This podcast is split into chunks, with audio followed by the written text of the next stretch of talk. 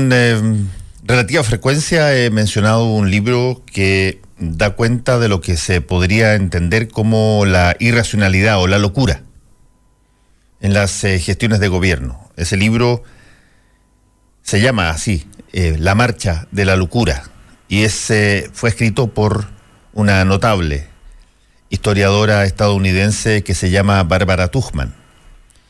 ¿En qué consistía, a juicio de Tuchman, la locura en el gobierno? Ella lo identificaba con eh, situación que respondía básicamente a tres condiciones.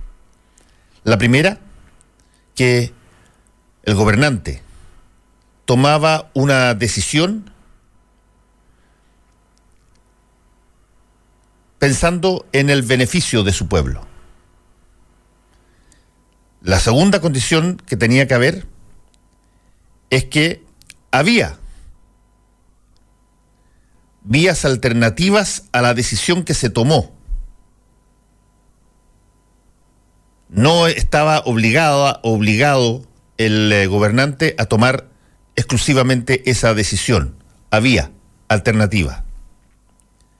Y la tercera es que se le había advertido antes de tomar la decisión en su momento que esa decisión iba a terminar afectando justamente el propósito que el gobernante quería, que era el beneficio del pueblo, iba a terminar afectando al pueblo. Y aún así, con todas esas condiciones presentes, el gobernante tomó la peor decisión que justamente redundó en un perjuicio brutal para su pueblo. Y empezó a poner ejemplos, Bárbara Tuchman.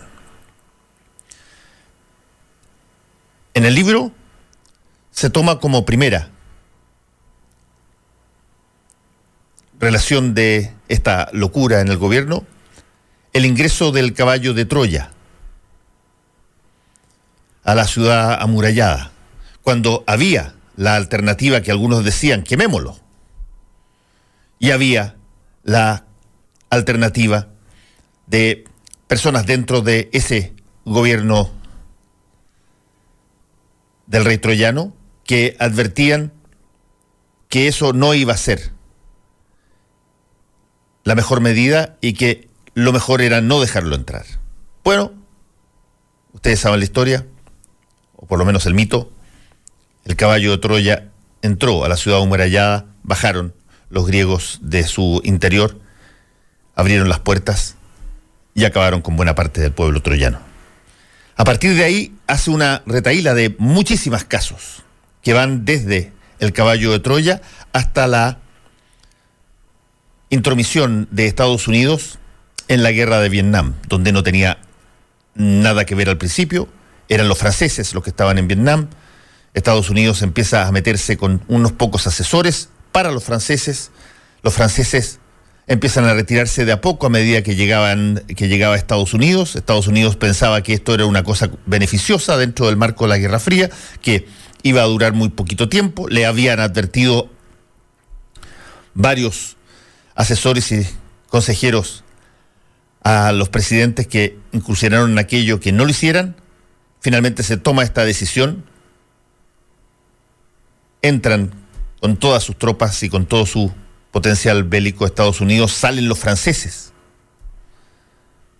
de Vietnam y se produce la derrota de Estados Unidos en ese país eh, asiático con toda la carga de vergüenza y de 52 mil muertos en combate y 54 mil suicidios de soldados norteamericanos hasta un lapso de tres años después de vuelta a casa. Y así, Bárbara Tuchman habla de aquello.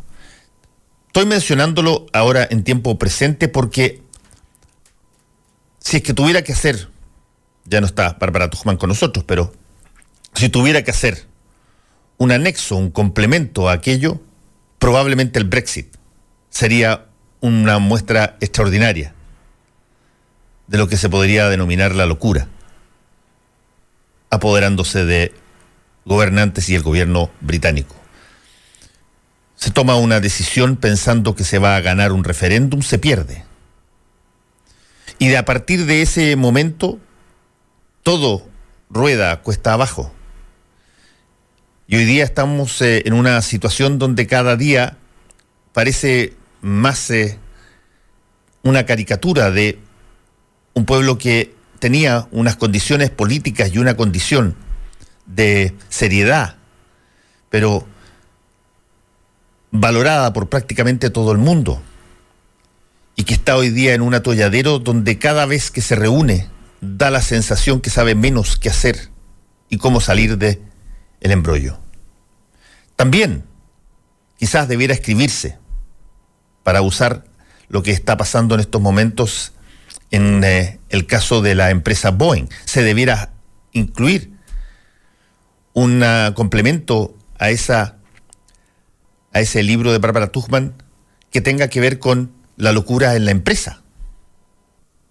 Empresas que toman decisiones pensándose en que esto va a redundar en un beneficio no solamente para sus clientes, sino que también, por cierto, para sus utilidades y termina tomándose una decisión directamente contraria al interés de, de los accionistas y, por cierto, directamente contrario a la propia compañía. Ese fue el caso de Enron en un momento dado, que cocinó todas sus eh, contabilidades para siempre dar la imagen de que estaba creciendo con el fin de subir el valor de su acción hasta que se descubre el timo y aquello que se había hecho bajo los aplausos de, los eh, ejecutivos de la empresa derivan en una caída estrepitosa de Enron y desaparece del mercado y todavía están presos varios de sus ejecutivos. Lo de Boeing parece que estuviera pasando exactamente lo mismo. Un nuevo avión, un nuevo avión que aparentemente no cumplió con todos los estándares de certificación, de chequeo, dos accidentes relativamente cercanos que promueven hoy día una situación donde muchas personas alrededor del mundo a la hora de viajar preguntan si el avión es Boeing. Ya no solamente preguntan si es el 737 especial, sino si es que es Boeing para viajar y quizás muchos de ellos desisten de hacerlo si la respuesta es positiva. No se sabe exactamente cómo va a ser de estrepitosa esta caída. Se sabe que ya ha caído alrededor de 14% la acción de Boeing, pero además ayer la Fuerza Aérea de Estados Unidos anuncia que va a cancelar una serie de contratos con Boeing que tenían que, que servirles eh, una serie tenía que colocar a la disposición de la Fuerza Aérea de Estados Unidos una serie de aviones eh, cisterna, aviones que sirven para abastecer en el aire de combustible a otros aviones. No tiene que ver con el 737. No es ese avión el que estaba comprando la Fuerza Aérea. Y aún así, la Fuerza Aérea estadounidense cancela el contrato. Podríamos decir entonces que, así como en algún momento dado Bárbara Tuchman habló de la locura en el gobierno respecto de las decisiones que toman gobernantes y que van, terminan yendo en directa, en directo perjuicio con su propio pueblo, hay decisiones que se toman en el ámbito de las empresas que quizás se toman de buena fe o, incluso pensando en que todo va a resultar bien y que redundan en directa,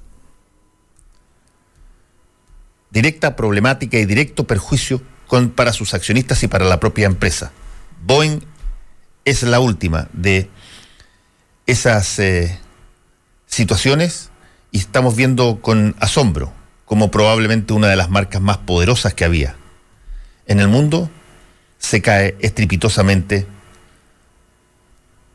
por el marco de irracionalidad en quienes gobernaban y dirigían esa empresa. Soy Fernando Paulsen y comienza Combinación Clave.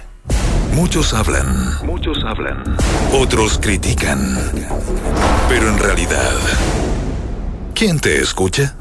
Te entregamos toda la información, la opinión y el debate sobre los temas que a ti te interesan. Combinación clave, junto a Fernando Pausen.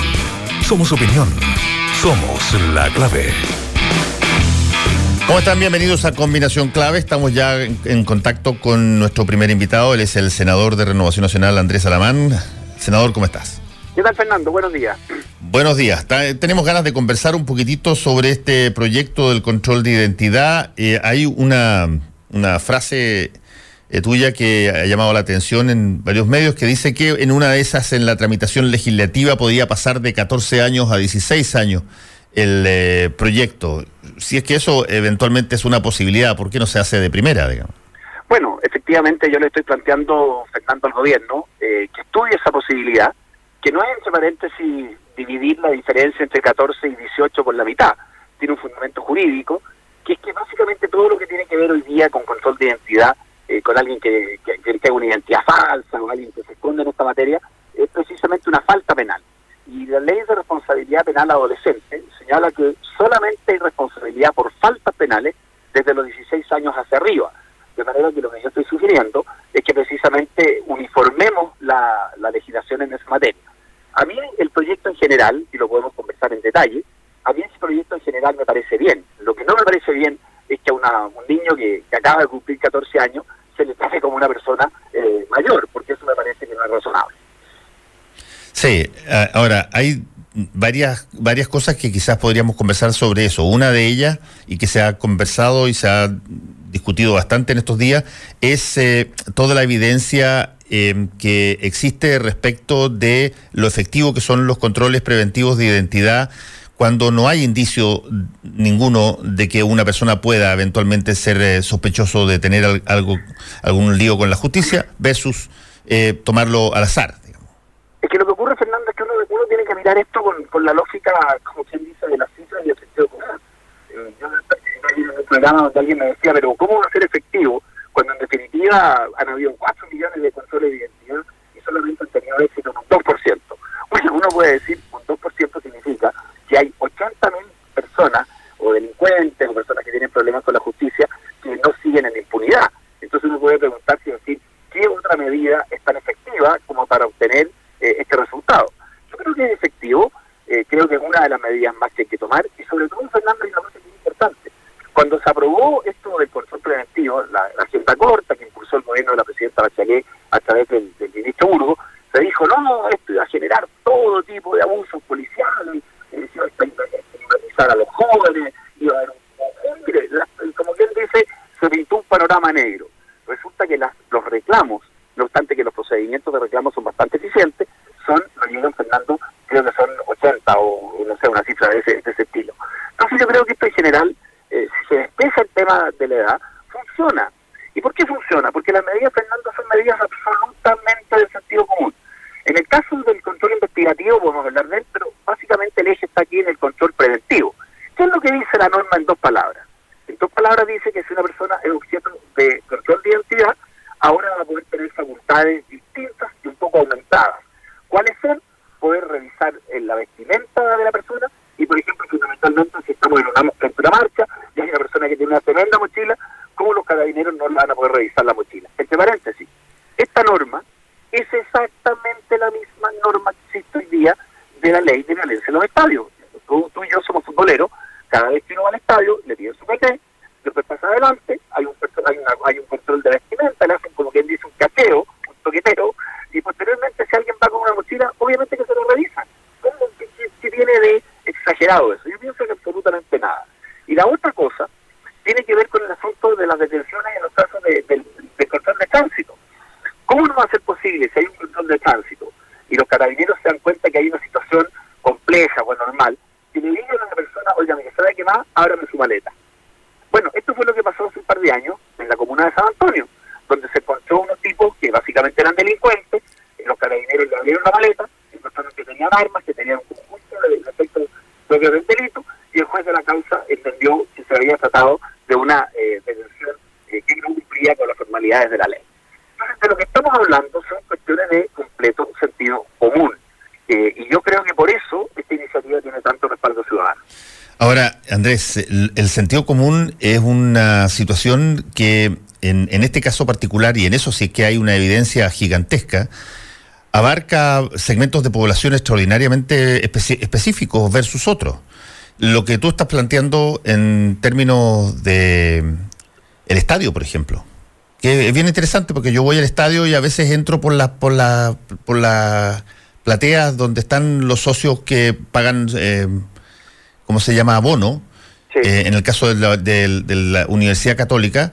Y perdóname, pasan por mochilas por todos lados, pasan con todo tipo de cosas los hijos de, esas personas y no se los y no los paran. Pero al, al, otro lado, en, eh, en, la, en las otras tribunas sí. A donde yo voy, que es Andes, a uno lo controlan, lo controlan, pero permanentemente. Ahora, si como dices tú, no hay un control en la otra tribuna, eso tiene que ver con una discriminación que no tiene ninguna justificación y con una mala aplicación de las normas de la ley de violencia en los estadios, y no podría decir una suerte de discriminación.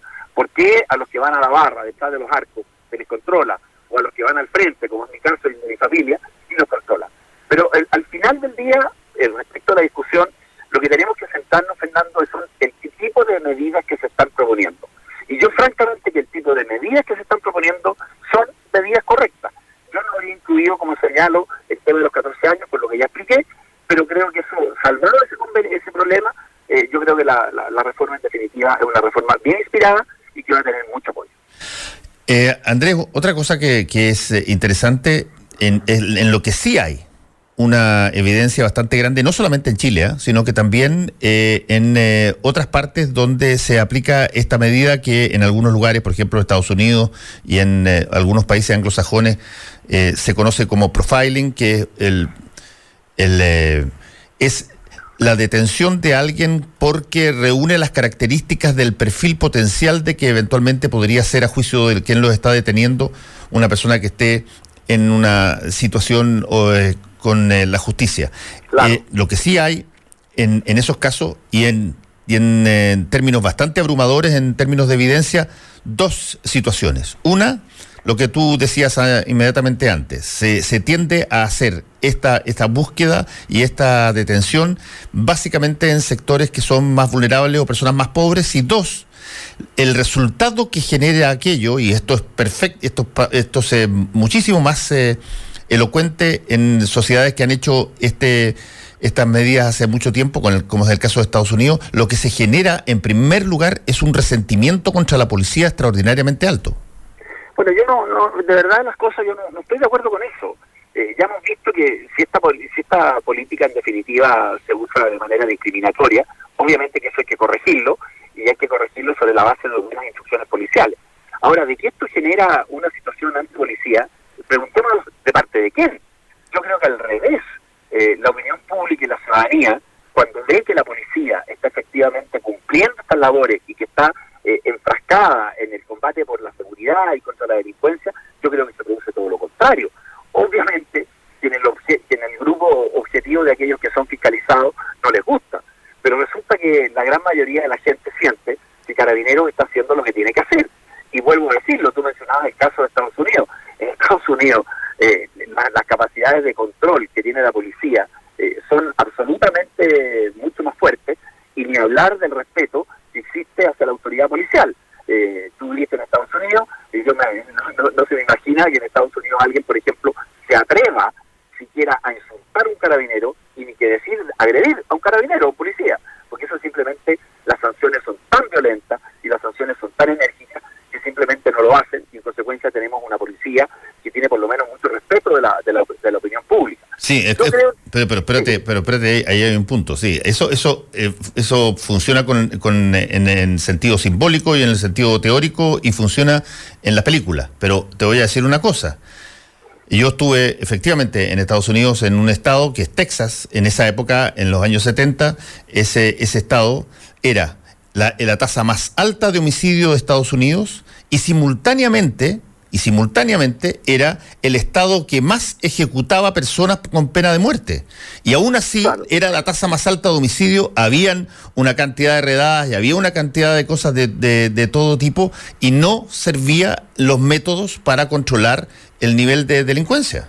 Es que lo que ocurre, Fernando, es lo siguiente. Eh, eh, aquí, en, materia de control de delincuencia y de alguna manera avanzar en seguridad, eh, siempre hay que pensar en, un, doble aspecto. Están los aspectos situaciones como estos controles preventivos, pero hay simultáneamente mucho que hacer, especialmente con la gente joven, en todo lo que tiene que ver con la prevención del delito. Y si uno revisa en Chile cuáles son las normas donde efectivamente hacemos prevención, obviamente que el país está en deuda. Pero eso no significa que haya que hacer una cosa u otra cosa, hay que hacerlas ambas. Y yo creo que el gobierno está bien en haber fijado eh, como una de las prioridades de este año, no solamente los aspectos legislativos, podemos hablar de eso si te parece, sino fundamentalmente una agenda donde los temas de seguridad ciudadana van a estar en el primer lugar.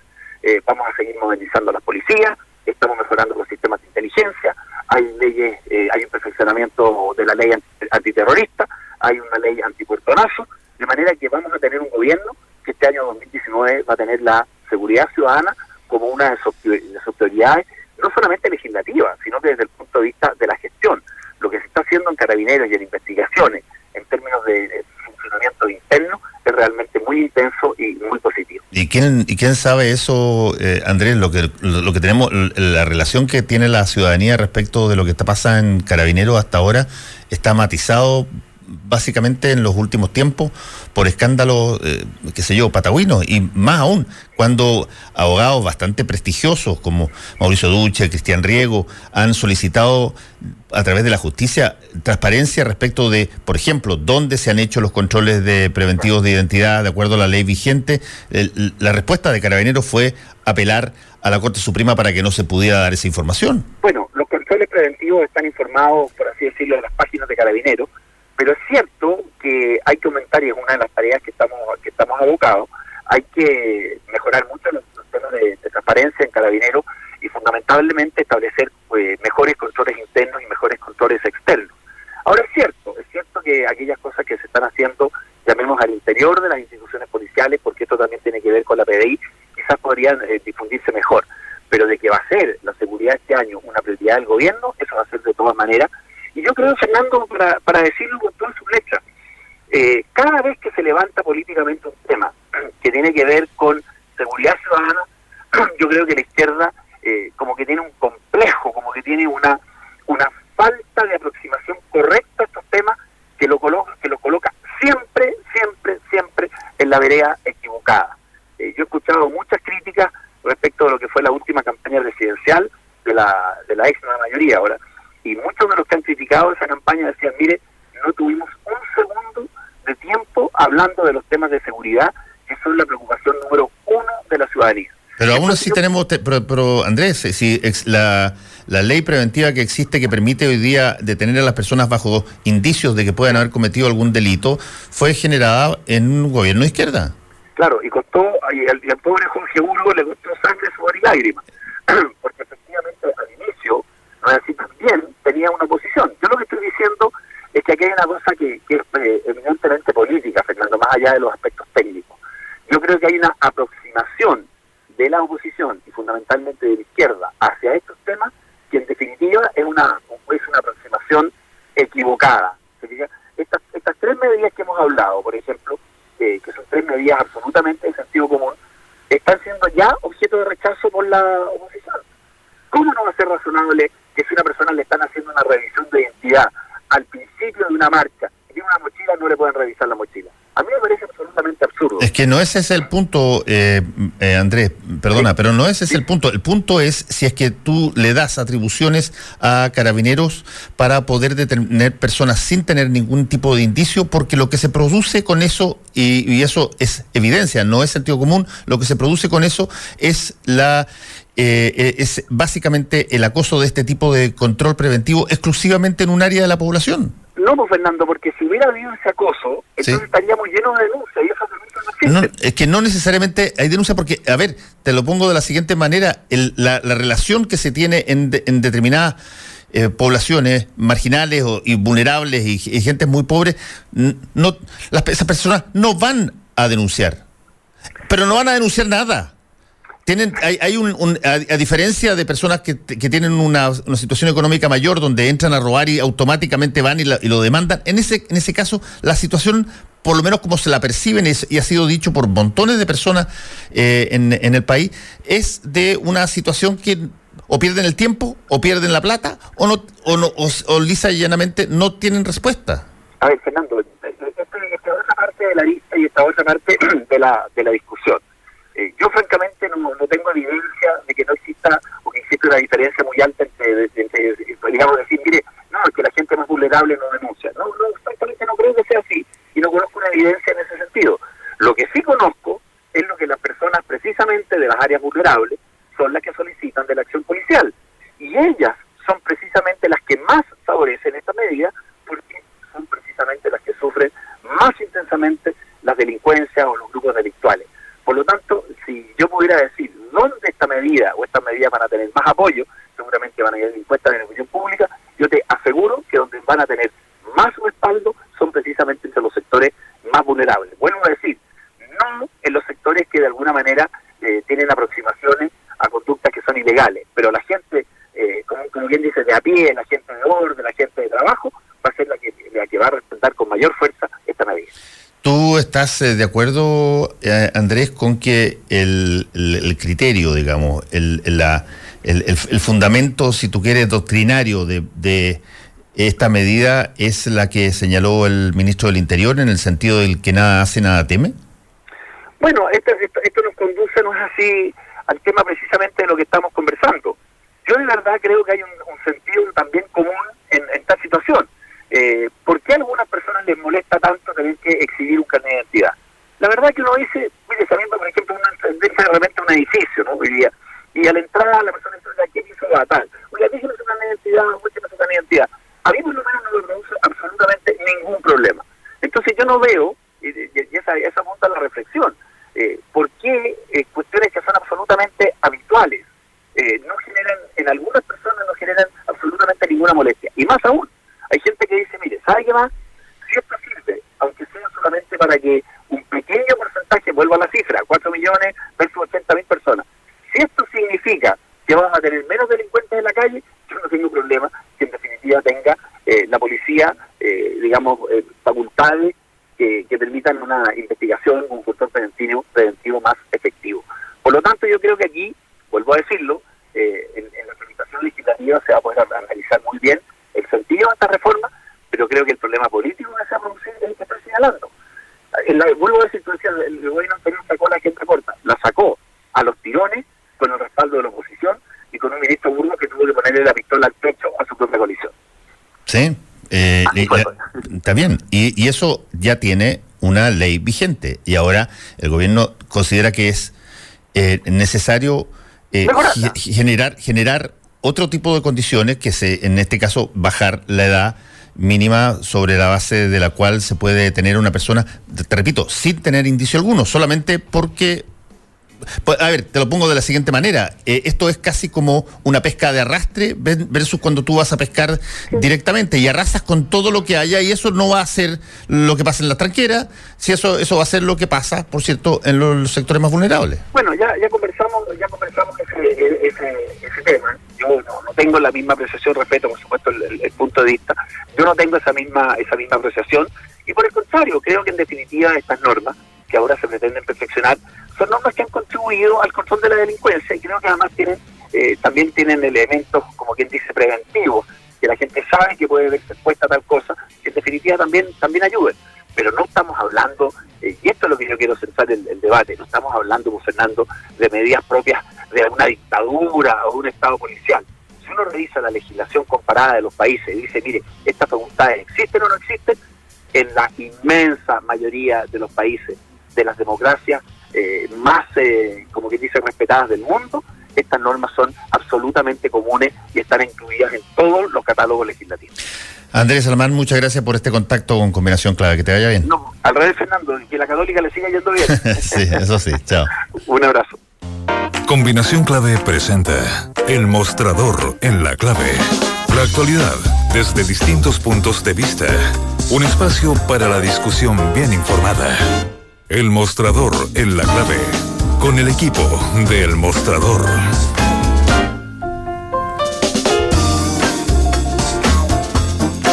Estamos eh, con el mostrador en la clave, Mirko Macari, Federico Joanón, ¿cómo están? Muy buenos días. ¿Qué tal? Buongiorno.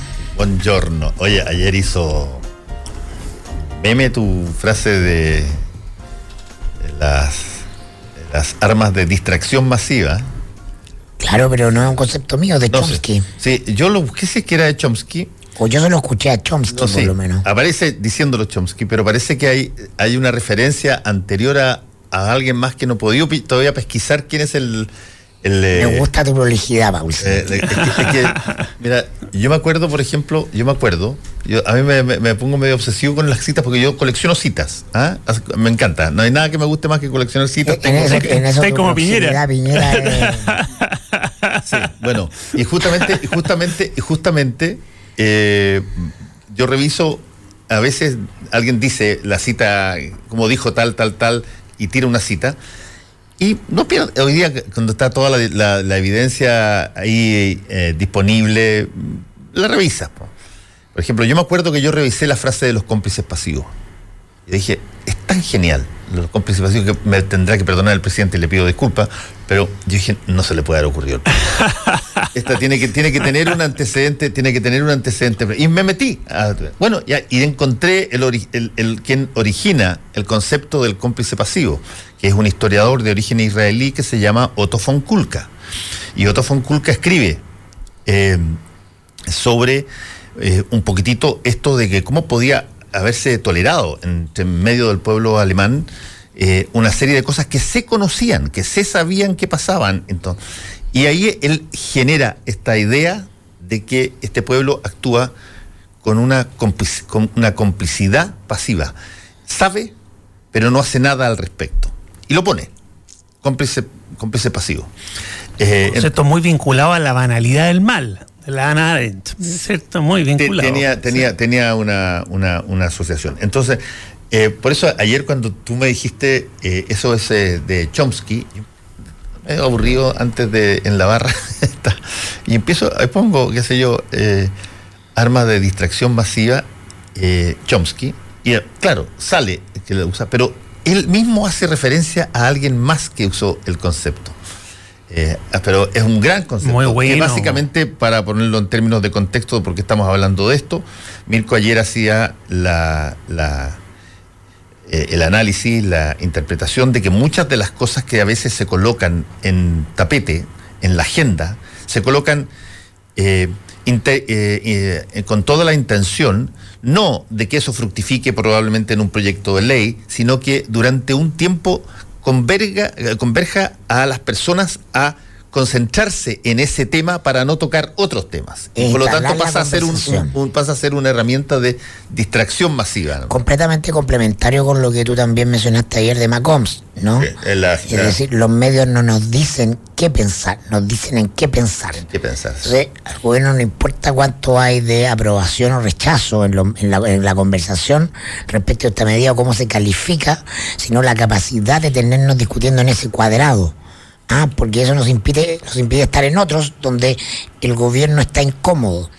Y este concepto yo creo que aplica muy bien eh, a muchas, eh, a buena parte de lo que estamos viviendo cotidianamente. eh, este gobierno que va más allá de Piñera o de eh, la compulsión de Piñera por mantenerse arriba en las encuestas y, y manejar el poder a través de eh, manejar. La agenda tiene que ver con un síntoma de época, porque esto de las armas de distracción masiva tiene que ver con dos cosas. Uno con Irak, ¿te acuerdas tú? La mentira del gobierno de... eh, Bush papá. Bush. No, Bush hijo. No, no, Buchijo. no, el- Sí, la, eh, la, la inter- Ah, la tienes segunda la- intervención. la- tienes razón, la- la segunda- claro que, que habían armas de destrucción masiva en Irak para justificar la invasión, armas que, que comprobadamente después eh, se supo que nunca No existían. existían. ¿No? Es decir, pero se genera comunicacionalmente un, eh, una- un concepto que eh, se instala, lo logran instalar y eso es lo que le permite eh, invadir Irak con un eh, alto grado de aprobación. Eh, ahora cuando no tenía nada que ver Hussein, que, que no tiene nada de Blanca Paloma para ponernos en No, actualidad. eh, esto es, es después Con- de que con- Hussein invade Kuwait, ¿te con- acuerdas? claro, con- no, no, no, pero es que eso, eh, lo de Kuwait es mucho antes. Mucho antes. Eso es Ah, la guerra del ese- Golfo. este, ah, perdón, Ahí sí, es que me ahí confundo está- con el ahí papá, sí es que estuvo me- no, no. padre. Tienes razón, No, me claro. confundo con el papá. No, no, Profesor, no. profesor, Y en esa No. época él era aliado, acuérdate Sí. de los... Y con esto querían vincular a Hussein con los atentados de Al Qaeda. Exacto, en rigor no tenían nada que ver, porque que ver. Hussein tenía demasiados pecados y es un malo muy malo, pero. Pero no eso es- pero no eso. Pero no eso. Claro. Entonces, ¿por qué nos tenemos que meter en Irak? Porque tenemos que entrar al corazón del régimen porque tienen armas de destrucción masiva. El miedo. Es decir, que en cualquier minuto, igual que con la Torre Jimena, nos va a caer una bomba de, de algún tipo de, de fabricada o, o lanzada desde Irak. Y entonces, eh, Chomsky eh, ve muy bien ahí que eh, el gran, la gran arma de este tiempo son los medios de comunicación. ¿no? E, invo- prensa- e invocar el miedo. Porque la- es el- cla- claro, el control, del, el control de los medios ¿no? Es eh, la principal arma política los medios, ya no son el cuarto poder, son el primer poder. Y entonces la guerra política eh, y la guerra por el poder es una batalla en los medios y es una batalla en las mentes de las personas por marcar, a encuadrar eh, la conversación y el tipo de valores en torno a los cuales estamos discutiendo y estamos enfocados donde tenemos puesta nuestra atención, porque tenemos la capacidad de estar con la atención en una cosa con intensidad, no en dos. Con suerte en dos, pero jamás en tres. Claro, entonces mientras estamos en una cosa, no estamos en otra. Sí. ¿Ah? Y eso es lo que está bueno, por eso está el concepto muy bueno eso que expone de qué se habla, no no lo que es decir, como el como el dicho es muy bueno. no te dicen qué pensar, no te dicen qué pensar sobre qué sobre qué pensar. Buenísimo. eso es el, concepto en términos de teoría de comunicación que se llama eh, la función de eh, sentar la agenda. La agenda CETIS tiene un nombre, tiene un nombre técnico en que es la, comunicación. Claro, que cuando tú... Entonces nos vamos a hacer rebeldes hoy día y no vamos a hablar de la tontera de la pelotudez del, del, proyecto del ministerio del, ministerio, del, Interior, ni vamos a hablar de la tontera del Ministerio de Educación. Hablamos de eso sin hablar, de, hablamos de la, de la meta política. Ah, yo creo que eso es lo interesante, porque yo creo que esto es interesante, que es un síntoma de época que llegó para quedarse y no va a volver nunca más atrás. Eh, eh, en ese sentido eh, es sintomático de las nuevas reglas. Del, para mí es un síntoma más del desplome de la política institucional, ¿ah? porque Piñera ya adoptó en el ADN de su lógica de administración este populismo mediático y efectista. Ya estamos en el populismo. Ya estamos, ya, estamos. y parte de eso es buscar al enemigo, buscar el, el miedo. Y, Esto solo se va a profundizar, no es un momento. Ahora lo. es un momento. Entre otras cosas, porque la, la, oposición, digamos, o las oposiciones, digamos, para poder enfrentar mucho de estas cosas, si es que le fracasa la lógica racional, es decir, por ejemplo, como lo estamos viendo en el ámbito del el control preventivo de identidad. Eso es, un, es, un, volador de luz. Está bien, pero, pero, pero, pero, la forma en que la oposición hasta ahora ha enfrentado aquello ha sido, por ejemplo, las personas, los expertos que eh, pongamos la evidencia encima, vamos a la racionalidad de los hechos, pongamos la evidencia encima, eh, veamos, dónde, están los lugares donde efectivamente claro, pero eso no es lo que busca el gobierno al, tirar, al tirar esa arma de... Entonces, la pregunta es, si eso deja de ser efectivo, la tentación va a ser muy alta para que tú inventes también otro tipo de, lógica, un poco de arma de extracción masiva para combatir estas otras cosas. Y lleno de, de frases ocurrentes, ¿no? Porque les gustan las frases que admisión justa, calle está segura. Muy bien hecho, está muy bien hecho. completamente fascistoide. Acordarse de, acordarse de Goebbels. por supuesto. Por supuesto, no, claro. Sí, ya estamos en eso. Y, eh, y en el fondo es populismo porque la compulsión del presidente de hacer aquellas cosas en que tiene en ir detrás de aquellas cosas que el sentido común eh, eh, acepta o aprueba o donde está instalado. porque tú no vas a, no vas a liderar para modificar cosas. No, no, o sea, bajo esa lógica que estás diciendo tú. como líder político no vienes a, dar el camino, vienes a seguir lo que las grandes pero que ahí viene, bajo, esa lógica de lo que tú estás diciendo, si el presidente quisiera, eh, podría mañana eh, agilizar la urgencia al tiro del matrimonio igualitario donde en todas las encuestas dice que es apoyado por la ciudadanía y más aún en la última encuesta que pero es que ahí tiene problemas tiene problemas dentro de su coalición espérate que la última encuesta UDP que estuvimos conversando con Claudio Fuentes acá eh, eh, señala de que el 76% del parlamento también lo apoya. Si es que eso eh, fuera tan papaya bueno, aquí ahí está el problema con, con su ah, coalición por el ala derecha de la coalición. es aquello que es masivo pero mantiene, porque este es un pool además. ¿No? Es aquello que es masivo, pero que en su sector no genera fisuras, sino que genera aplausos. Es política esto, igual. Claro. Es, una política degradada, pero política. es un sentido común de derecha extendido hacia amplios sectores ciudadanos, porque este es un país con una compulsión conservadora y de orden. Yo no estoy diciendo que eso sea necesariamente malo, es una característica de Chile. en Chile, oye, uno se, descuida, uno se descuida y uno mismo se descuida y te aparece el fascista y fascistito que lleváis dentro. O sea, hay que tener mucho cuidado, hay que tenerlo, hay que tenerlo bajo control.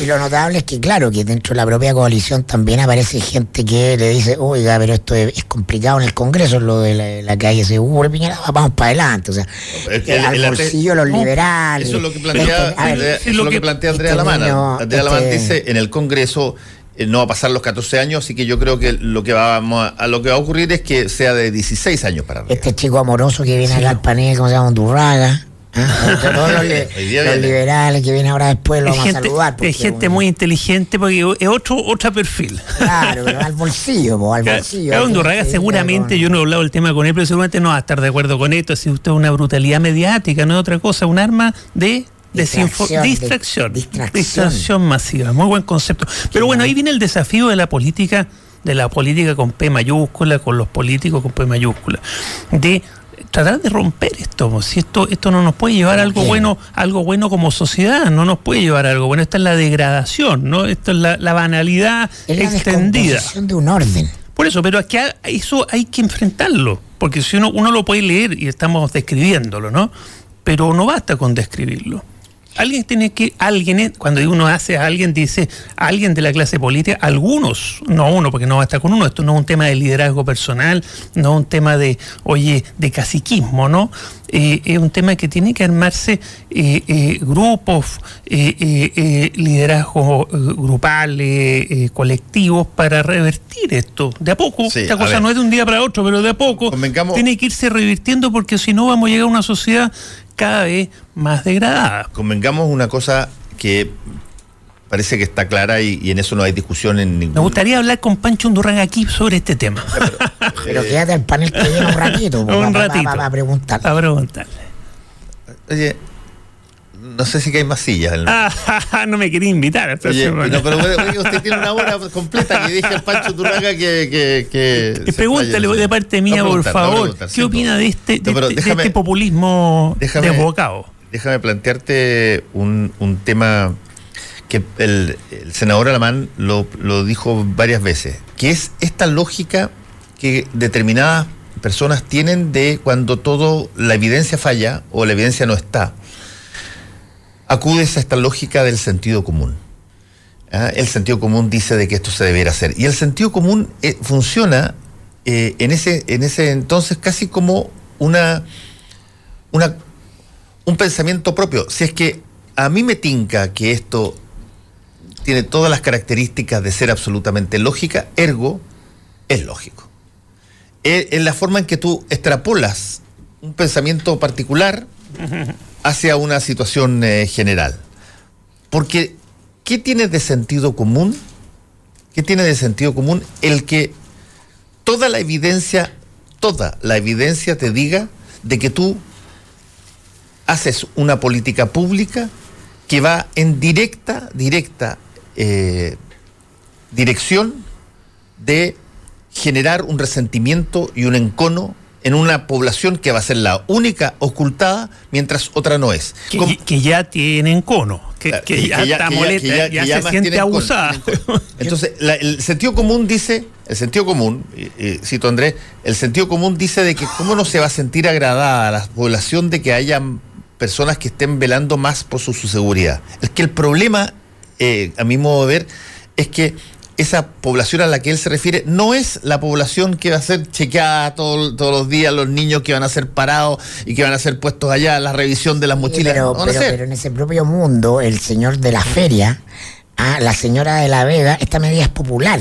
Por supuesto. Ah, no. O sea, a mí... hasta, hasta que le empiezan a. no, pero. pero a ella o a sus hijos. o les pillan algo. No, no, les pillan dos pitos en la cuestión y automáticamente queda la crema. Yo creo que hay un sentido como muy acendrado. No, no, no.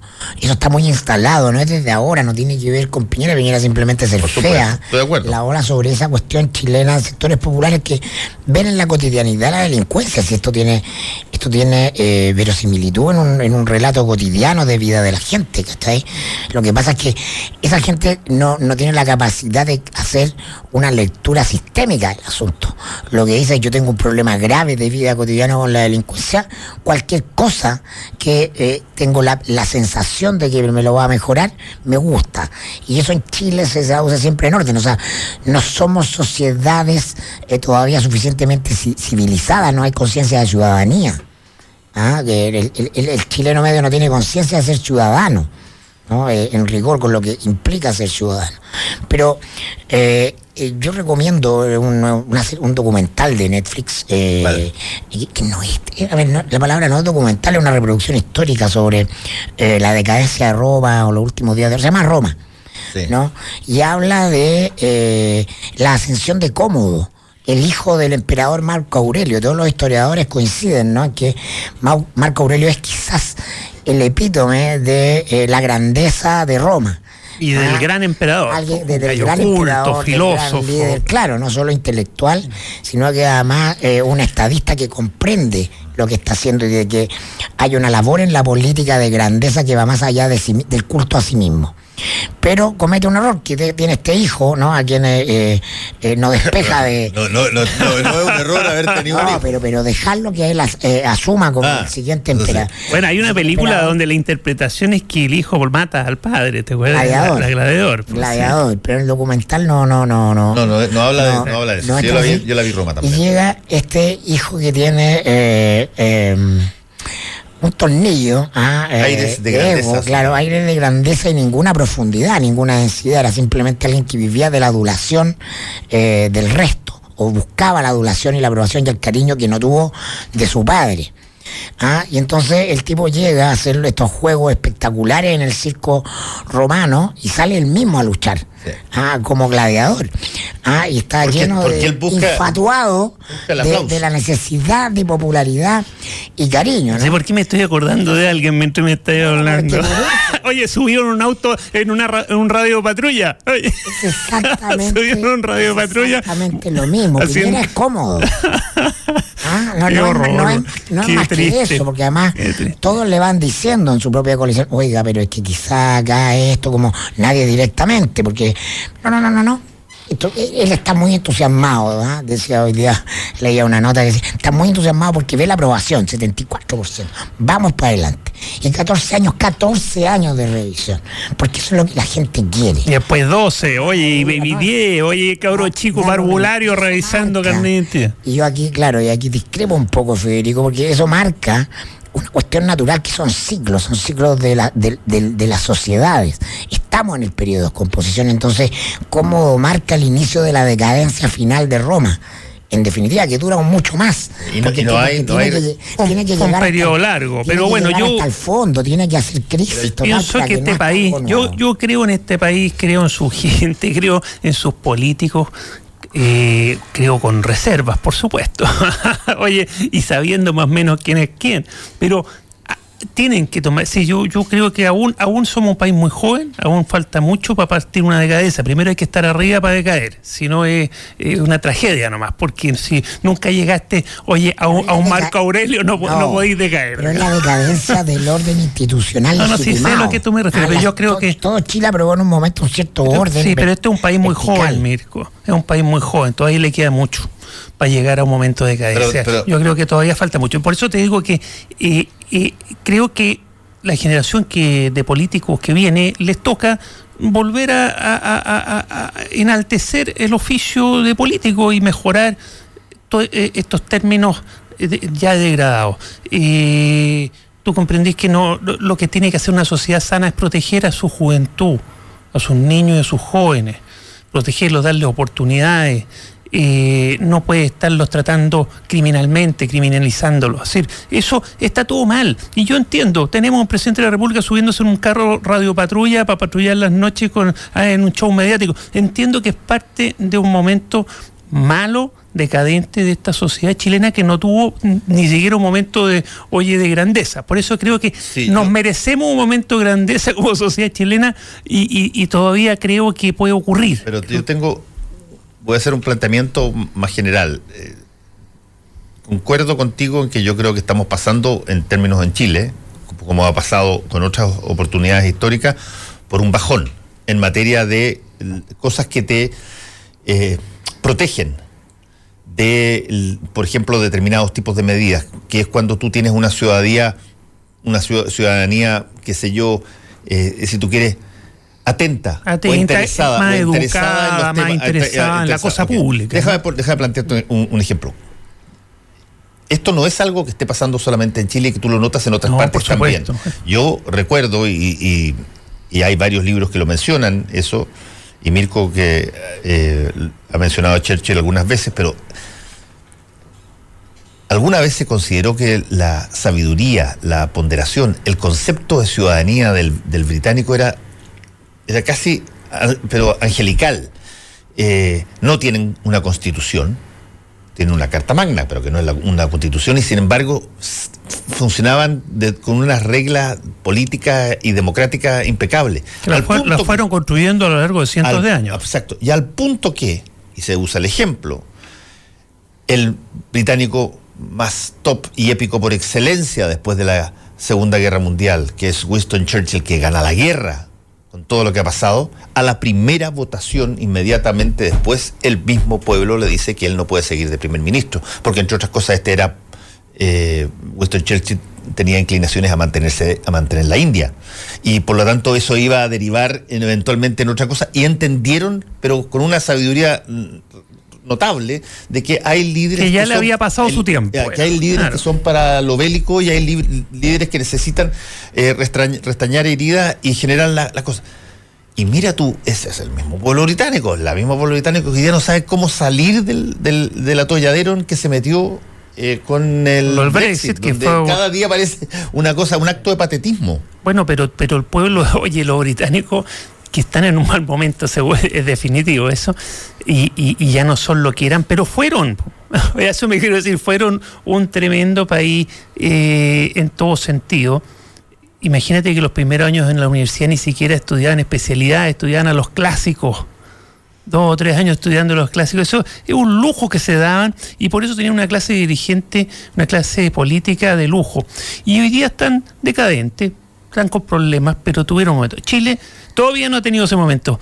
Hay que hacer un llamado y hay que trabajar para que llegue un, momento bueno, un momento mejor, un momento de una clase política más responsable, más profesional, oye, y, un pueblo más empoderado que busque, para volver al caso concreto del control de identidad, proteger a los niños y a los jóvenes chilenos y no, y no eh, policializarlos, por decirlo de una forma un presidente de la República que nos esté metiendo un carro radio patrulla para patrullar las noches, es un show mediático ridículo.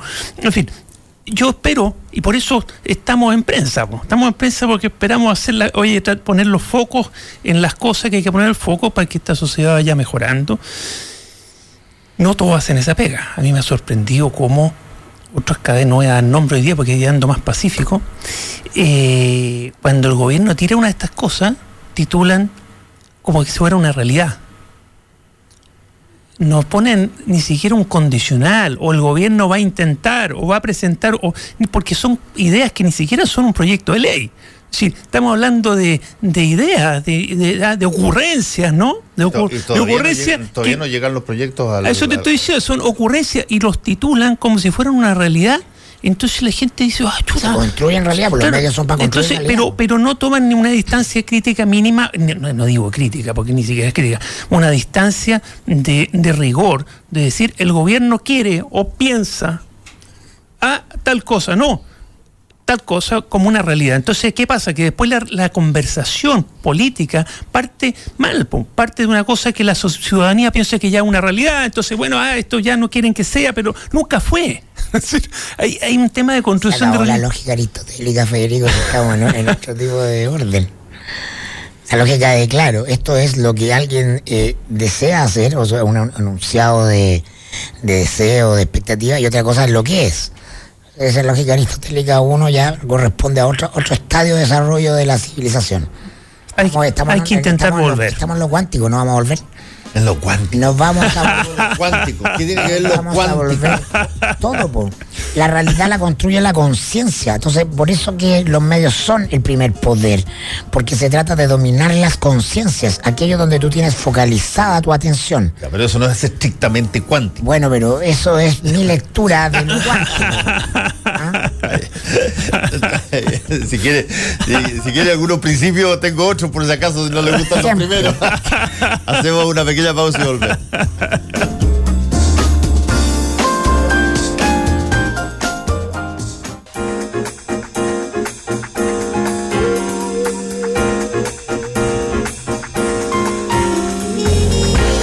de vuelta con el mostrador eh, en la clave y estábamos conversando con Federico Llanón de que a veces uno se concentra demasiado en eh, comentar o en interpretar eh, las acciones de gobierno y, de repente uno debería preguntarse por qué, a ver, ¿por qué no estamos haciendo lo mismo respecto de la oposición? Y la y la, y la pregunta, la respuesta. si hay oposición o no hay oposición, iguales son. Y la, y la respuesta es que la oposición hace mucho tiempo, ya, hace mucho tiempo que no es la que instala temas. No, no, no tiene. Eh, la oposición, por definición, en un, en un eh, país eh, democrático, por definición, cumple y requiere cumplir con una serie de cosas que son su obligación. Un estándar de oposición. tienes, tú, tienes, tú tienes, por ejemplo, una cosa básica tienes una capacidad de fiscalizar al, gobierno a través de las herramientas que te entrega la democracia. Tienes, en segundo lugar, la obligación de proveer visiones alternativas que eventualmente puedan generar eh, lo que se conoce como alternancia en el poder en la, época de las vacaciones, eh, de, las elecciones. Y en eh, tercer lugar, son quienes proveen insumos de visiones alternativas, visiones de país, para, para, construir una, una, nación complementariamente con aquello que hacen quienes están gobernando. Pero cuando tú dejas de instalar temas y solamente reaccionas, y reaccionas, eh, yo lo he dicho ya varias veces en el programa, como exclusivamente la suma de tus partes individuales, porque no eres capaz de generar algo más que que el todo sea más que la suma de las partes, porque no hay.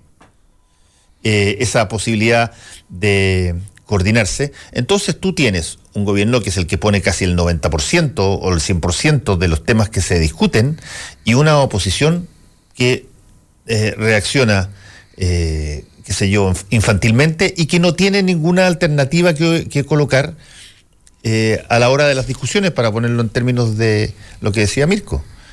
esa es una, una situación extraordinariamente pobre a la hora de... Yo pondría un, adjetivo más duro, yo creo que es trágico. Yo creo que un país sin oposición, como está Chile hoy día, porque ya hablamos del gobierno y su frivolidad y su banalidad, y la oposición inexistente, fragmentada, eh, es un tema bastante trágico. Yo creo que, que gran parte de los problemas que tenemos hoy día es porque no hay oposición, por lo que tú dices, porque la oposición cumple un rol en democracia. Ya hablábamos de Inglaterra. En Inglaterra, por ejemplo, en Inglaterra, hay? oye, hay un rol que es el líder de la oposición, que el Estado inglés lo financia especialmente porque tiene que haber un líder de la oposición. Pero ¿por qué no hay? Pues nos damos esa pregunta. Bueno, yo es que hay muchas muchas respuestas, pero una de ellas es evidente que viene al tiro, que quedó el, mundo de la, de la centroizquierda quedó hecho pedazos después del gobierno de Michel Bachelet. Es decir, Por culpa Michel Bachelet. Michel Bachelet eh, dinamitó ese sector político cuando, en algún, cuando a lo largo de la historia de Chile tiene una mayoría eh, social y política de centroizquierda y la dinamitó de tal forma que no solo el gobierno es de derecha, sino que todo indica que la derecha, si no, si no hace las cosas mal, va a seguir en el gobierno. Es decir, así. Si no comete un gran error. Deberían ser un error grande, ¿no? y eso, eso es señal de un mal gobierno de Michelle, Michelle Bachelet. y ella, en lo personal, además, dinamitó todas las relaciones humanas adentro. Acuérdate que gobernó con un grupo muy reducido y al resto los trató pésimo. Si los trataba pésimo, al final nadie tenía afección.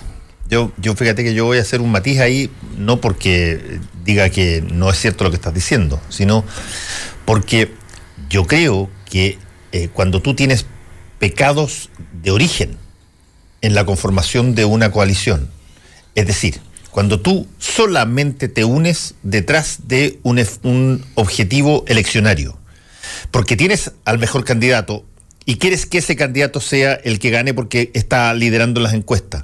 Y la, y la adulas y le armas una corte total y después te mandas lujitos como decir que nunca leíste el programa o la boicateas cuando eres ministro del Interior de, ese mismo gobierno, como el caso Jorge Burgo. Eh, entonces, no es no, si no digo que sea una fácil. Cosa, no es una cosa, y no es una cosa que solamente dependa de Michelle Bachelet. Pero fue un diseño de ella. Sí, pero se, no, yo no estoy seguro que ella diseñó la, nueva mayoría. Yo lo que, lo, que, lo que yo digo es que se constituyó una falsa realidad de coherencia, de apoyo, de, por ganar, de, contenido, por ganar.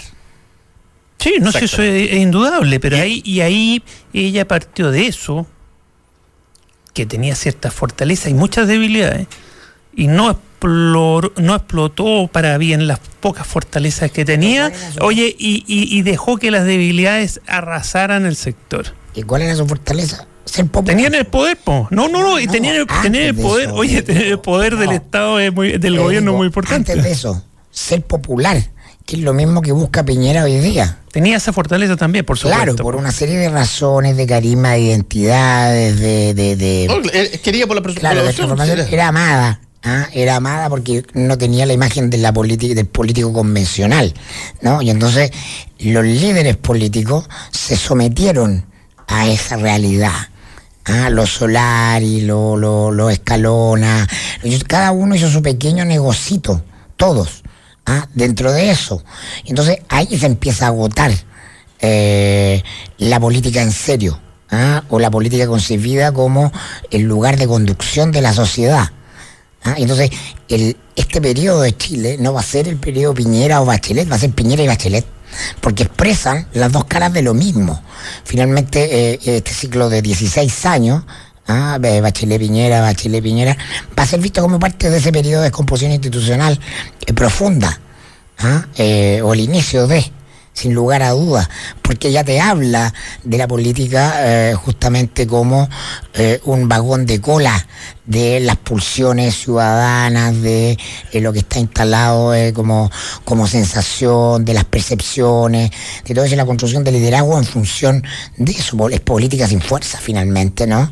Política que renuncia a su capacidad de conducir, deja de ser el espacio de los mejores y empieza a ser de los más populares. Entonces, con lo que uno critica en Piñera hoy día a partir de, este, de esta coyuntura, tiene una raigambre mucho más profunda y responde a un ciclo.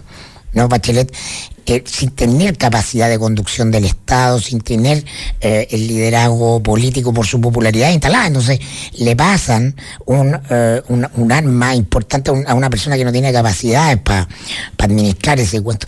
Y el resultado es esto. Con Piñera, en otro sentido, va a ser exactamente lo mismo. ¿Ah? Y vamos a ver que al final de este ciclo. Yo creo que es verdad que este es un ciclo que se va a estudiar eh, como un todo y es parte de, una. en eso estoy totalmente de acuerdo. La, obsesión de, Piñera con Bachelet tiene que ver pero, con eso. Pero el mundo de la centroizquierda está más fragmentada que bueno, pues la derecha, porque la derecha hoy día tiene el, tiene el poder además político, ¿no? Entonces con eso em, hay aglutinantes. Pero la, izquierda quedó muy, muy, muy fragmentada, muy descompuesta, porque lo hizo muy mal. Y yo creo que eso cuando la gente lo hace mal, eh, existe el sentido culpa. Hay culpa de por medio, hay odiosidades de por medio. Pero acordémonos que cuando asumió a Chile su segundo mandato, había mucha fe, mucha esperanza de que lo hiciera bien. Se habían como eh, alineado los planetas para que se mejorara la educación pública, para que se mejoraran un montón de cosas, la salud. Estaba lleno de proyectos y de, y de, y de, y de programas, que ella hablaba mucho de su programa pero fundamentalmente el tema de la educación, que te puede hacer un gran giro en el país, ¿no? Eh, tener gente más, más educada, más responsable, eh, cívicamente más, oye, eh, un upgrade, ¿no? Y, y todo falló, todo se hizo mal. Partió una reforma tributaria que en realidad no hizo lo que tenía que hacer, que era realmente grabar a los ultra ricos. Y el problema en Chile no son la gente con plata ni los ricos siquiera, son los ultra mega ricos. Ese es el gran problema de este país que arman unos family office donde nadie más trabaja ni necesita trabajar porque tiene asegurado por muchas generaciones para adelante, no corren ningún riesgo, capital estancado, en fin. Los ultra ricos son un problema, la reforma tributaria suponía que iba a afectar a los ultra ricos para distribuir y mejorar eh, eh, la equidad en el país, falló en términos generales, ahí hubo ciertos aciertos y otros desaciertos, porque es un enredo esa reforma enorme. Segundo, la reforma educacional, que era la gran apuesta, que venía con el ímpetu del movimiento del 2011 de la calle, nada. se partió por unos enredos, terminó favoreciendo, oye, a la educación subvencionada, la educación pública siguió castigada en el suelo, nadie quiere educarse en los colegios públicos, municipales o ahora que no van a ser municipales, pero no, nadie quiere eso, es como estar castigado cuando en un país que quiere eh, mejorar y crecer la educación pública, lo primero que tiene que, tiene que ser la mejor educación. Por supuesto, los mejores colegios tienen que estar en los lugares más desposeídos.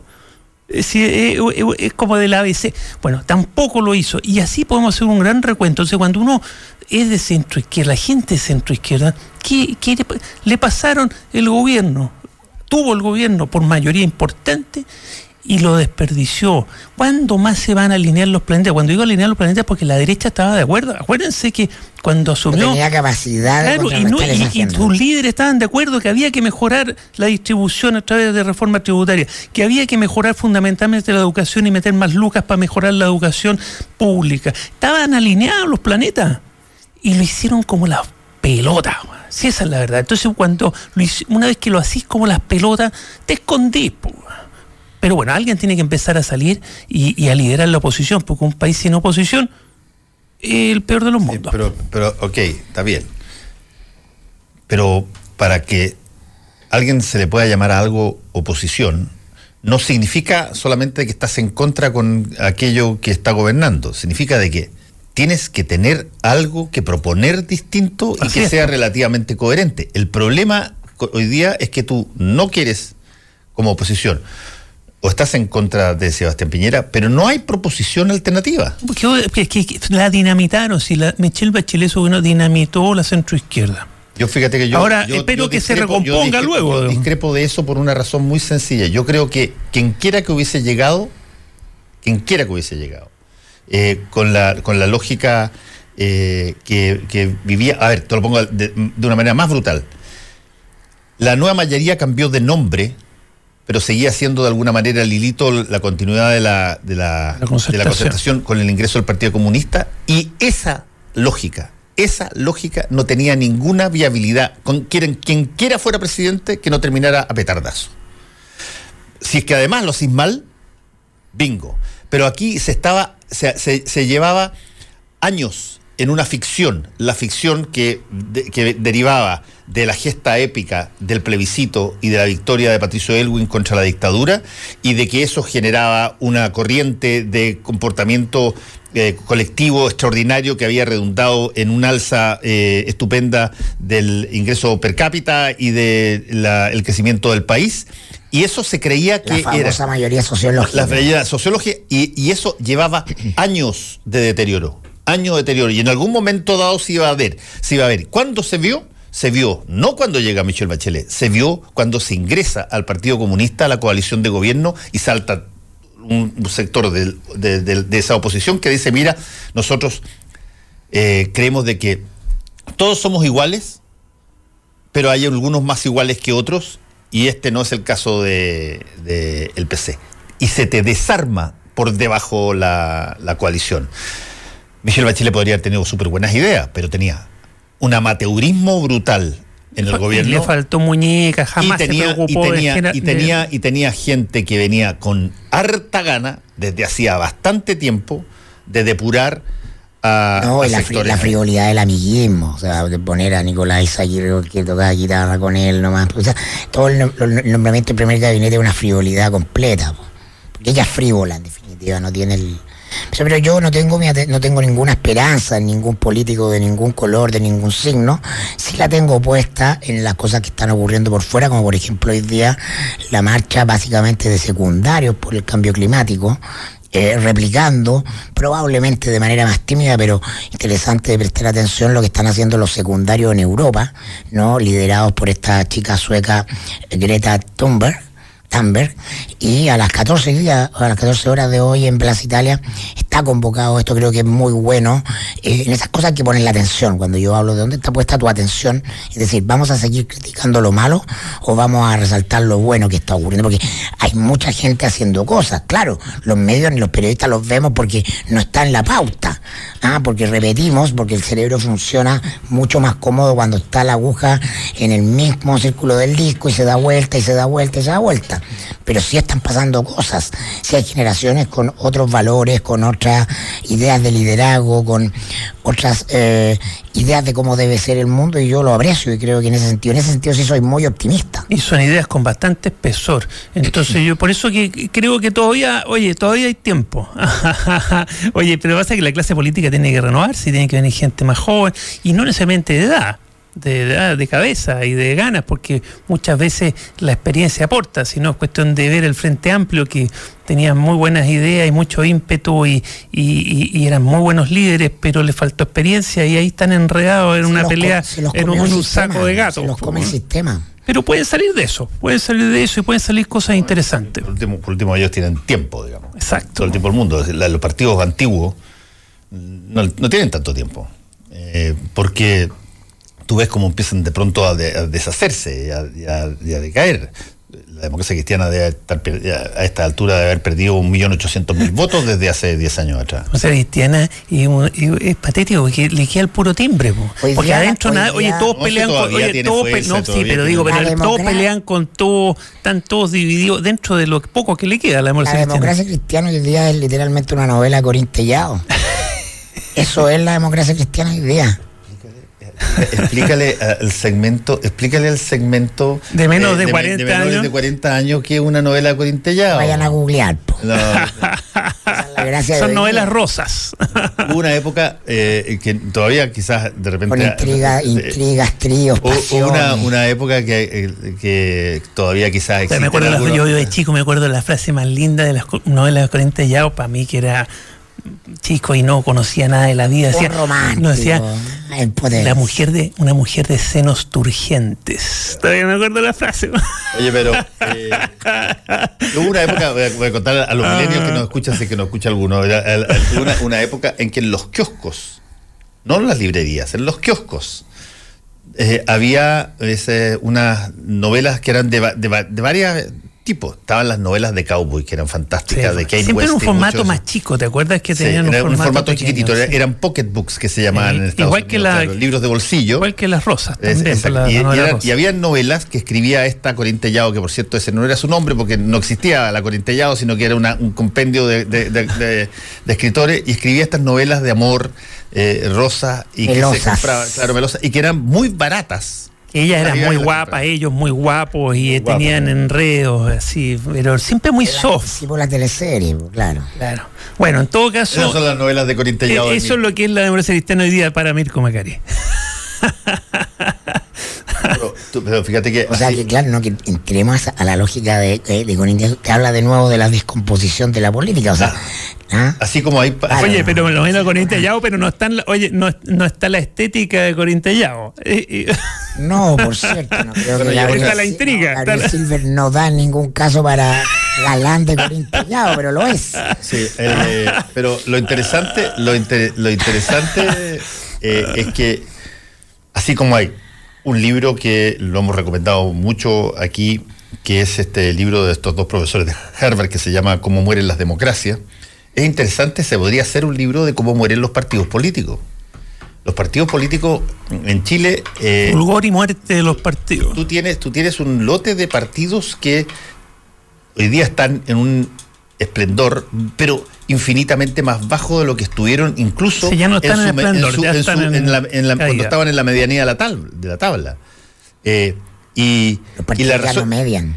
Claro, y, la pregunta es ¿qué pasó? Eh, y, es, y sería bien interesante la, el análisis interpretativo histórico de ello con toda la, la, evidencia del respecto. Ahí tienes un desafío, Fernando Paul. No, no lo voy a hacer yo, pero, pero, pero hay gente que son partidólogos ¿ah? y que los estudian. Pero así como hoy día la lógica del Partido Radical está reducida a una cosa después de tener tres presidentes y, qué sé yo, todo el poder del mundo, eh, la democracia cristiana está Eh, bueno, pero ese lo, lo, lo, dinamitó González Videla. Eh, vamos a ver eh, cómo funciona. El Partido por la Democracia, siempre hablando de la oposición, que era un partido que nació con la lógica de ser un partido instrumental para que proveer un cascarón para que todas aquellas personas que quisieran postular a un cargo político lo pudieran hacer bajo la ley de partidos políticos de la dictadura. Ahí, está. ahí está. Nunca, desdibujado, desdibujado. oye, y liderado, oye, liderado por Aldo Muñoz, eh, eso te, puede, eso te habla mucho. Y ahí, y ahí, salió, y ahí salió el axioma que podríamos eh, nosotros eh, generar, el axioma de partidos políticos de que una vez que un partido político se declara instrumental, deja de hacerlo en el mismo momento en que tiene suficiente poder parlamentario como para continuar siendo eterno. Y se acabó, no hay partido instrumental del PPD sigue ahí desde el primer día. Eh, entonces, tú tienes una serie de cosas que si, la, si las miras con 15 años más adelante, en una de esas vamos a estar hablando de otras cosas. El Frente Amplio que sube, pero tú no sabes cómo va a terminar eso. El Frente Amplio no sube, suben algunos liderazgos. Liderazgos, los liderazgos. Estamos en la época de las personas. ¿No? Ya no existen las instituciones, ni los partidos, ni los medios, son las personas. La gente sigue a otras personas. Eso también es una característica de época que eh, llegó para quedarse. Entonces, sigan repitiendo hasta el cansancio que sin partido no hay democracia, porque les va a caer ante sus ojos. ¿No? Eso es comprender que estamos en otro mundo. Los partidos como mediadores de la sociedad, como canalizadores de fuerzas sociales, no, van, cumplieron un ciclo. lo que me gusta, amigo, que siempre se pasa un par de pueblos en estos temas. Bueno, pero, pero, velo. no, pero, hay una realidad. Ve la, evidencia. Sí, hay la evidencia que está en los partidos, lo estamos comentando, los partidos en el suelo. Y, y, y, pero eso no quita que para que funcione una democracia liberal, que es la que uno quiere vivir, porque yo no quiero vivir bajo un fascismo, no quiero vivir bajo un régimen, oye, stalinista. totalitario, no quiero, quiero una democracia liberal. Los partidos son necesarios. Podrán estar cagados, están cagados. Hay que ayudarles a recuperarse. Es un garabato, Federico. el único de nosotros que nunca dice garabato. bueno. Yo tampoco. bueno, la cosa es que. Eh, tú has dicho garabato. Los partidos son fundamentales en lo que conocemos. para el funcionamiento de una democracia liberal, eh, es verdad que están con problemas, es verdad. Porque la democracia directa, porque cuando uno le empieza a poner ese tipo de apellidos, la democracia, eso va a dejar de ser democracia. Las democracias directas llevan al caudillismo. No, no, no hay dos, no hay dos opiniones en eso llevan al caudillismo. Por eso que el, el desafío para una, democracia liberal es cómo reinventarse para mejorarse frente a una realidad, porque es verdad que los partidos están en el suelo y en todo el mundo. Es cuestión de ver Trump, su oposición es la prensa, es la prensa liberal, independiente, no es el Partido Demócrata. También es... Bueno, no, te estoy diciendo como gran oposición. Oye, pero no quiero que lo que te quiero decir buena, buena, buena contra su propio partido también. Bueno, lo que eh, también le pasa a Trump eso que, le, que, pasa a veces. Se pasa de pueblo. Se pasa de pueblo. Pero entonces lo que hay que reinventar es cómo hacerlo para que aprovechar las tecnologías para que la gente participe más. Pero eso no significa que no van a dejar de, que no que debieran dejar de existir los partidos o, o, o, intermediarios, ¿cierto?, entre la persona y el poder. Tiene que haber representantes, porque si no hay representantes es una ilusión que un sistema funcione como democracia directa a la griega, porque no es real, es una ilusión. Eh, eh, sobre tanta cantidad de gente no existe. Por eso que el asambleísmo, que se practicó mucho el 2011, 2012, por eso, también tenía mucha ilusión, porque las asambleas son democráticas y son decisiones democráticas hasta cierto número de gente. Después de eso es un circo y deja de serlo. Ojo con José Antonio Gast. Él no tiene partido ni va a ser partido, tiene un movimiento. Ojo, yo digo ahí, con, con tendencia. Bueno, es que todo depende, mira, si se engancha el sistema democrático es porque es un sistema de representantes.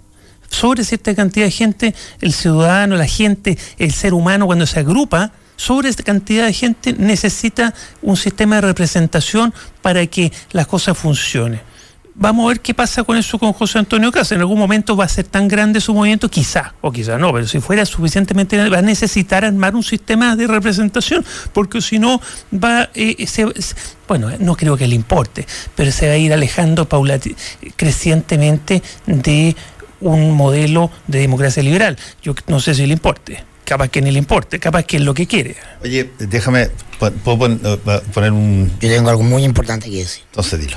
Juan Pablo nos reprocha. ¿Qué Juan Pablo? Tuitero. Ayer se cumplieron 47 años del estreno de The Good Father. y ustedes ni una pi palabra acerca de Primero, primero, primero, Juan Pablo, no es culpa tuya, es culpa de Mirko que eh, él no sepa pronunciar la palabra Godfather.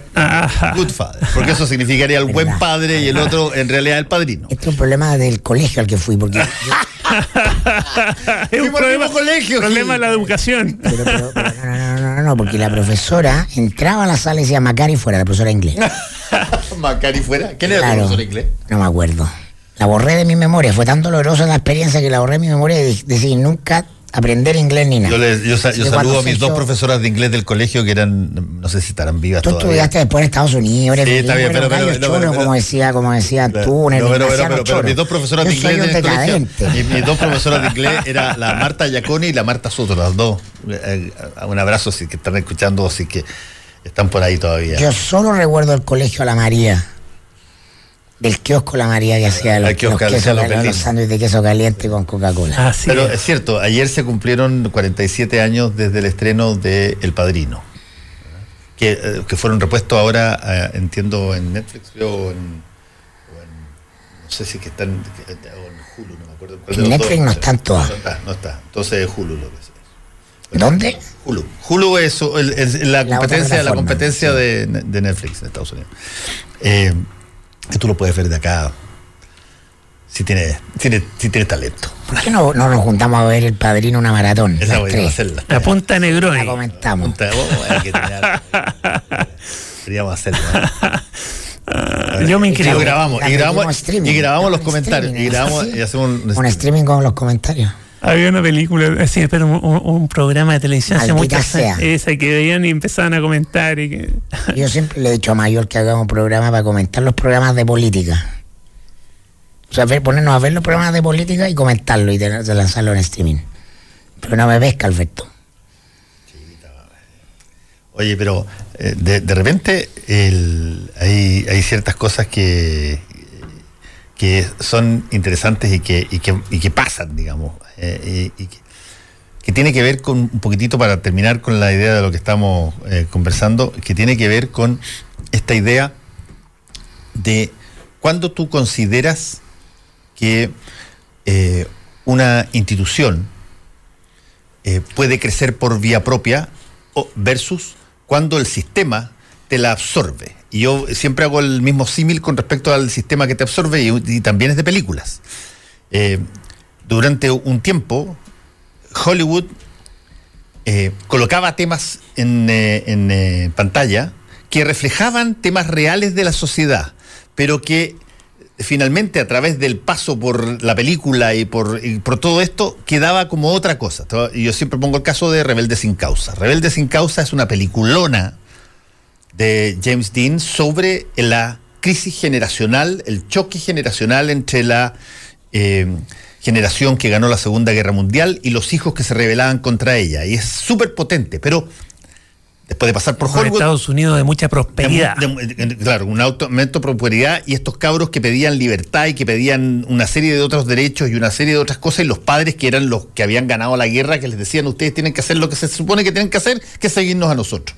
Y esa que se revela tan muy fuerte en Rebelde sin causa, eh, finalmente, ¿cómo termina eh, eh, institucionalizado a través del mercado, bueno, como las motos, eh, la competencia de auto, las chaquetas de cuero. Los Levi's. Los Levi's.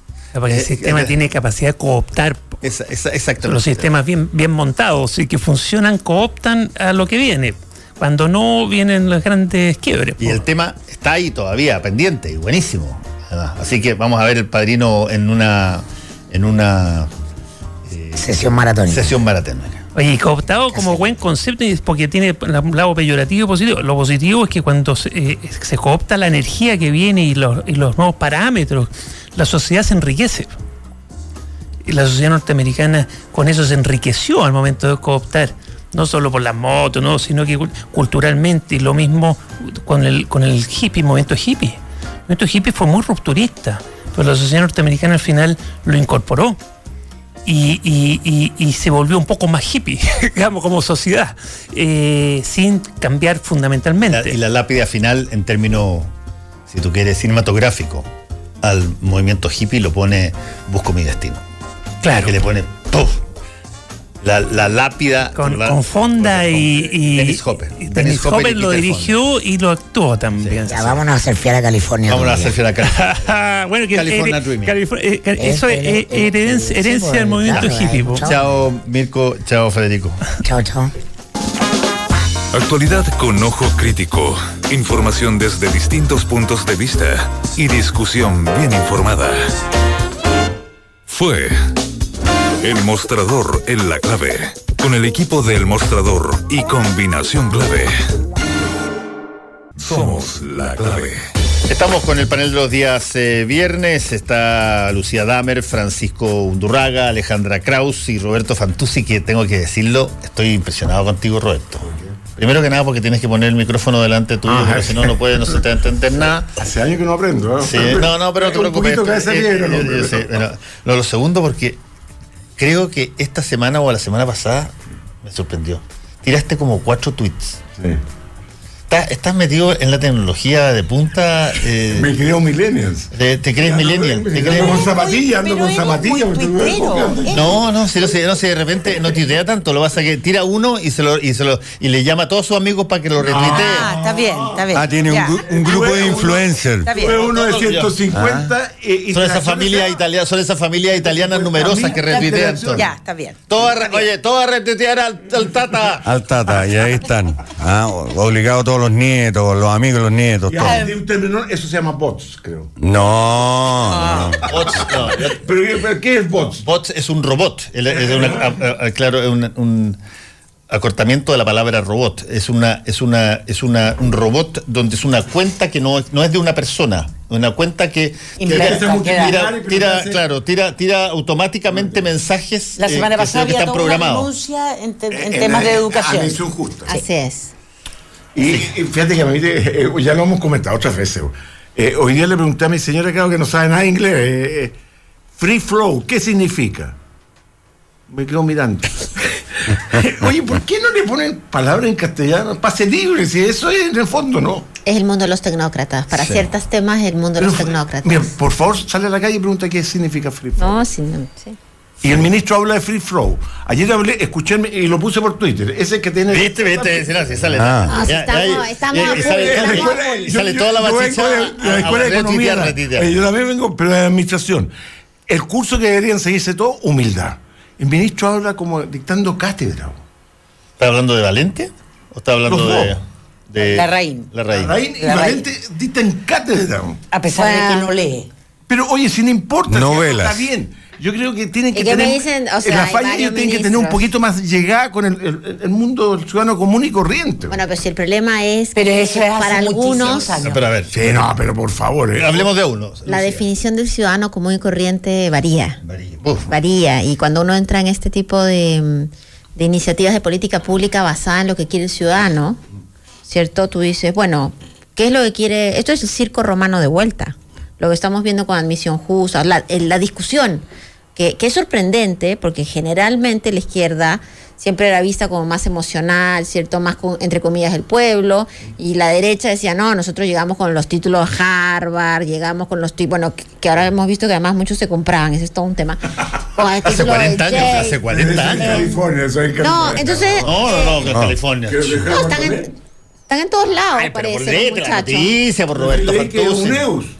No, porque, ah. ah. porque sale un chileno entre 70, entonces ese es el único que pasó. No, pero sale como noticia porque ah, existe un solo chileno. No, bueno, lo que te quiero decir es que ese, es el problema, que ahora lo que estamos viendo, yo no sé si todos vemos lo mismo, pero lo que uno preferentemente ve, cuando hoy día el senador Alamán dice, nosotros estamos haciendo lo que quiere la ciudadanía en términos del control de identidad, yo me pregunto, ¿por qué no agarramos y empezamos a imprimir billetes para tener más plata? Total, eso es lo que quiere la ciudadanía, ¿cierto? Tener más plata. Hemos, hemos, eh, hay, hay un retroceso que creo que es terrible. Eh, de, volver como al esto total y completamente populista. No, pero, además, además hay, una, hay una cosa que a mí me impresiona, es que es bien interesante. Cada vez que yo escucho a una persona con poder, no importa de qué signo sea, ideológicamente da lo mismo, pero que dice, oye, el sentido común eh, eh, eh, dice que esto es lo, que corresponde. Yo entiendo lo que está diciendo. El, el, sinónimo de sentido común aplicado a la política es yo. Lo que pienso yo. Claro, lo que pienso yo. Yo en mi casa. Oye, a propósito de lo que decía Lucía, yo creo que es tremendamente importante como darle vuelta un poco más. Porque creo que el presidente Piñera, en este su segundo gobierno, eh, eh, las encuestas efectivamente lo están mandatando, pero además el Big Data está utilizando conceptos que más que más empiezan a resonar en las redes y por eso hablamos de admisión justa, calle eh, segura, calle segura, empieza a colocar, lo cual es tremendamente complejo. Y es complejo para el gobierno, para la alianza. Eh, no hay alianza. Eh, para Chile vamos. Ah, para Chile vamos, para quien sea, porque uno necesita instalar proyectos políticos. Yo estoy de acuerdo Responden que... ahí diario. Si uno hace un análisis de lo que fue el programa de gobierno eh, propuesto a la ciudadanía por Piñera y lo que ha ido ocurriendo su primer eh, año, porque además coincide esta semana que acabamos de celebrar su primer año de haber asumido, que la verdad es que uno estima que puede haber sido como bastante mediano eh, como proyecto, como gobierno, como primer año y no se van repitiendo. Partimos con el crecimiento y empleo y vamos cambiando. Mm. Lo que pasó la semana pasada con la marcha, eh, la marcha y huelga feminista, donde todo lo que se dijo previo a la marcha y al día siguiente reconociendo, valorando, llegaron, llegó un ministro a sostener en televisión que la verdad es que fue como patético. El presidente Piñera es el presidente que más ha hecho por las mujeres. Entonces, de verdad, de verdad eso es tremendamente complejo. Eh, nos hace mal y vamos transitando hacia populismo tremendamente peligrosos, tremendamente peligrosos. Y de repente va a ser tarde, va a ser tarde. Eh, que, y en eso creo que todos tenemos mucho que decir y que hacer. A ver, a ver, eh, eh, yo, a ver, yo creo que el riesgo del populismo, eh, no solamente en este país, en este instante, sino hace mucho rato, digamos, es algo que nosotros tenemos que tener conciencia y tenemos que tenerlo presente para evitarlo, ¿no es cierto? Pero también el populismo nace eh, eh, y, más que el populismo, también la desconexión de la política nace eh, y la falta de interpretación de los políticos de la realidad del país nace por no escuchar a la ciudadanía. Entonces, ¿qué, qué, qué es que estaríamos diciendo hoy día? Da lo mismo que sea el gobierno de Piñera, o el gobierno de Michelle Bachelet, o el gobierno de Elwin, o, el gobierno que sea. Si es que después de esa contundente demostración de energía, fuerza, pasión y reivindicación, como fue la marcha el día viernes, hubiésemos estado en silencio. Habríamos estado criticándola. Evidentemente, de repente uno dice, oye, un poquito más de pudor, un poquito más de, recato, pero es bueno hacerse cargo también, a pesar de no compartir el 100% de lo que se estaba pidiendo, digamos, de esa expresión tan fuerte y contundente popularmente. Yo no lo veo malo. Yo al contrario, yo creo que finalmente personas como nosotros y los que estamos aquí en esta mesa, que tenemos que, que, que, que amamos el cambio, el cambio con una contundencia, con una coherencia, evidentemente, pero que queremos que este país mejore, si seguimos sosteniendo que solo eh, el, ser obtuso en, las ideas sin escuchar lo que está pasando y lo que te está diciendo la, ciudadanía y desde luego esto además ya lo señaló la misma eh, presidenta Bachelet que señaló durante su gobierno muy legítimamente que uno tiene que adaptarse a la realidad y a las condiciones. Francisco, es muy cierto.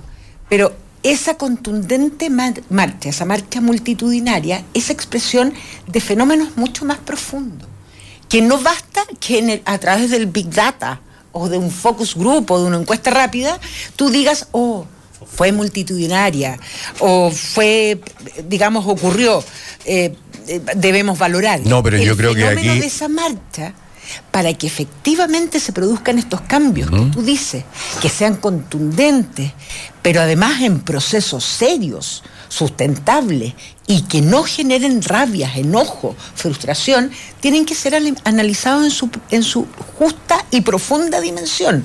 Lo del viernes es, es, es como que nos estamos adentrando sin darnos cuenta en una nueva era, donde tenemos que ser capaces de construir un nuevo modelo de sociedad, de crecimiento, porque lo que se manifestaba ahí era mucho más que ser dueña de tu cuerpo o los derechos reproductivos o el pues. derecho al aborto libre. Es muchísimo más. No, esos son, esos son hitos, digamos, que te, eh, que, que, te conforman el, el tema. pero y reducir a la brecha salarial es mucho más complejo. Ya, pero Alejandra, no, no está es bien. lo mismo a propósito del proyecto sobre el eh, control de identidad.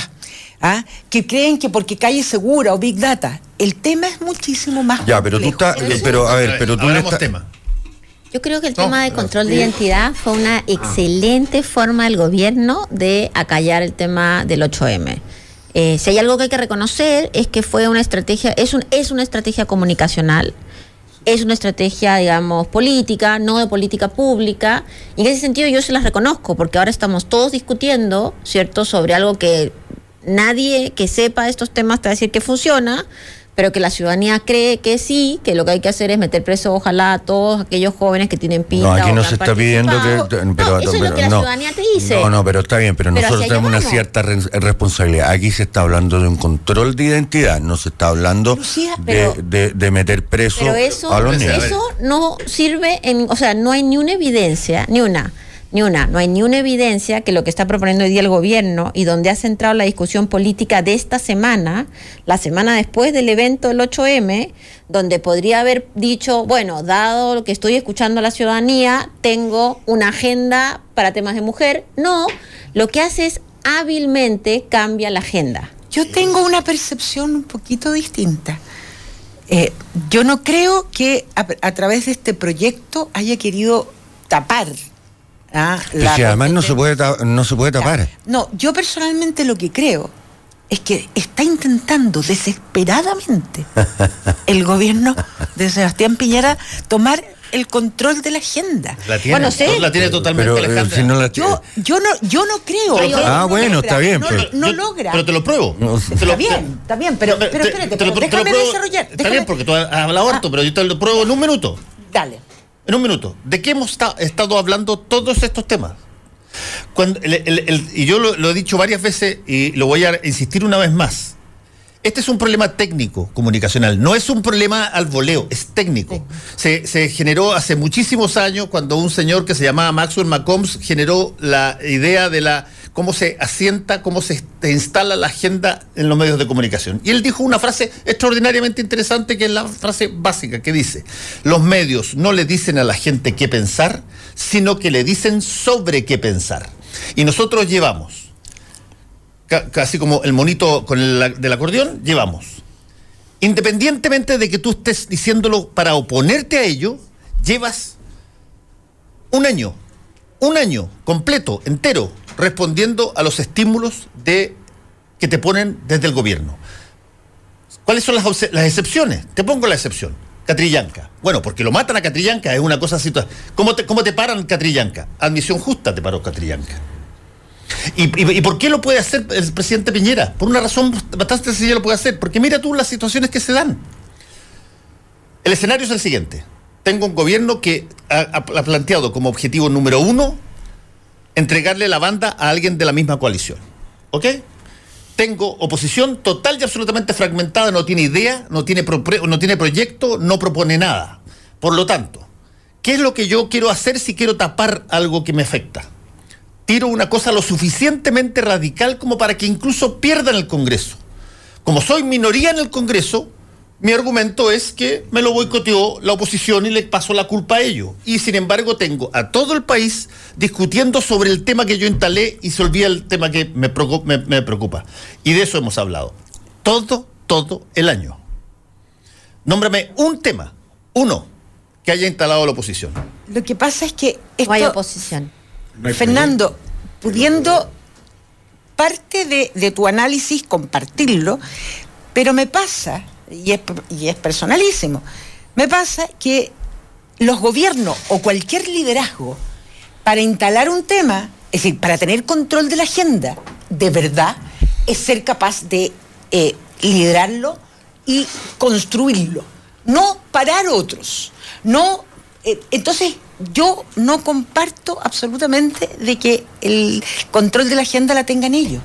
Yo creo que tienen la, la brillantez, la brillantez a través de estos de estas, eh, lo que tú señalabas, digamos, del manejo comunicacional, en definitiva, ir colocando temas que les acomodan, que nos sacan a la, que probablemente la ciudadanía con la calle admisión justa, calle segura, eh, hacen sintonía. ¿ah? La red. La red. Ah, en vez de Transantiago. Bueno, lo que sea. Pero que controle la agenda, que Piñera esté instalando su proyecto. ¿Quién filtró, ¿quién filtró la orden de compra de, de la red? O sea, yo creo que eh, eso no, no me extrañaría para nada. Sí, sería una genialidad la orden de compra. La orden de compra es extraordinaria. Durante tú cinco días hablas de que te costó 550 millones de pesos un logo. ¿Qué nombre? Un logo. No, 48 el logo. No, no, no. Te costó. 48 el logo. Escucha. Y 500 millones en pauta medio. Escucha, escucha, escúchame lo que estoy diciendo. Durante tres días se ha discutido en todo en Twitter de que costó 550 millones. Ah, está bien. Llega, llega la ministra y dos personas más del gobierno y hacen lo lógico, que es decir, eso es absurdo, costó 48 millones, el resto una orden de compra. Eh, y tú tienes la orden de compra y eso es fake news. Eh, y estamos hablando inmediatamente de, una situación que es obvio que no es real. Pero te tienen tres días hablando de eso. Ya, pero eso yo, te, diría, pero ¿quién, filtra la orden de compra? No me extrañaría que hubiese salido el Ministerio de Transporte. No, ya, pero la, teoría de las conspiraciones, digamos, yo creo que, o sea, eh, está bien ponerle la, duda como un método, digamos, a las cosas para poder construir cosas mejores, pero, pero no somos como pretende señalarlo, tan pérfido. Pero ¿ah? Francisco. Ahora, yo creo, y perdón, y no tiene que ver con, eh, o sea, sí tiene que ver, porque, porque me he encontrado tanto en el, eh, en el Parlamento como, como no solamente aquí, esta teoría de que nosotros no tenemos el control de la agenda. A mí me parece fantástico que ustedes en la oposición piensen que es así. Y, están, y, y, creo que ustedes están profundamente equivocados, no están leyendo bien. A ver. No están leyendo bien, o sea, todo lo que hicieron, llevándolo a otro tema, digamos, eh, eh, comunicacional, que un, eh, que, que un anónimo maneje la política de este país y una institución, me parece gravísimo me parece no entender, no entender, correcto, no entender cómo deben funcionar las instituciones democráticas en una democracia pero e, ese es otro tema y no tiene que ver con el control de la agenda. Pero tiene que ver con, el, con la conducta en la cual ustedes se están moviendo internamente eh, y desarrollando política. Eso tiene que ver con el control de los cargos. y además, y es peor. Yo ahí tengo una mirada... Eh, o sea, me parece terrible. Eh, que verdaderamente mañana llegue un anónimo. Y no estoy justificando ningún atropello a una mujer ni ninguna cosa. Estoy hablando de algo que no se ha aprobado. Pero por otro lado me parece bastante pragmático por el lado de Silver, que sin duda esto es terrible para él, que quería ser, en fin, y del Partido Demócrata Cristiano, de no enredar, porque si no estaríamos hoy día hablando de qué. Pero si lo enredó más, porque si tenían un candidato y ahora tienen 14. No, no, pero la verdad es que creo que fue pragmático del lado de ellos. 14 porque son 14 diputados, está bien. Ah, em, ah, 13, 13, perdón. Ah, resto a Silver, 13.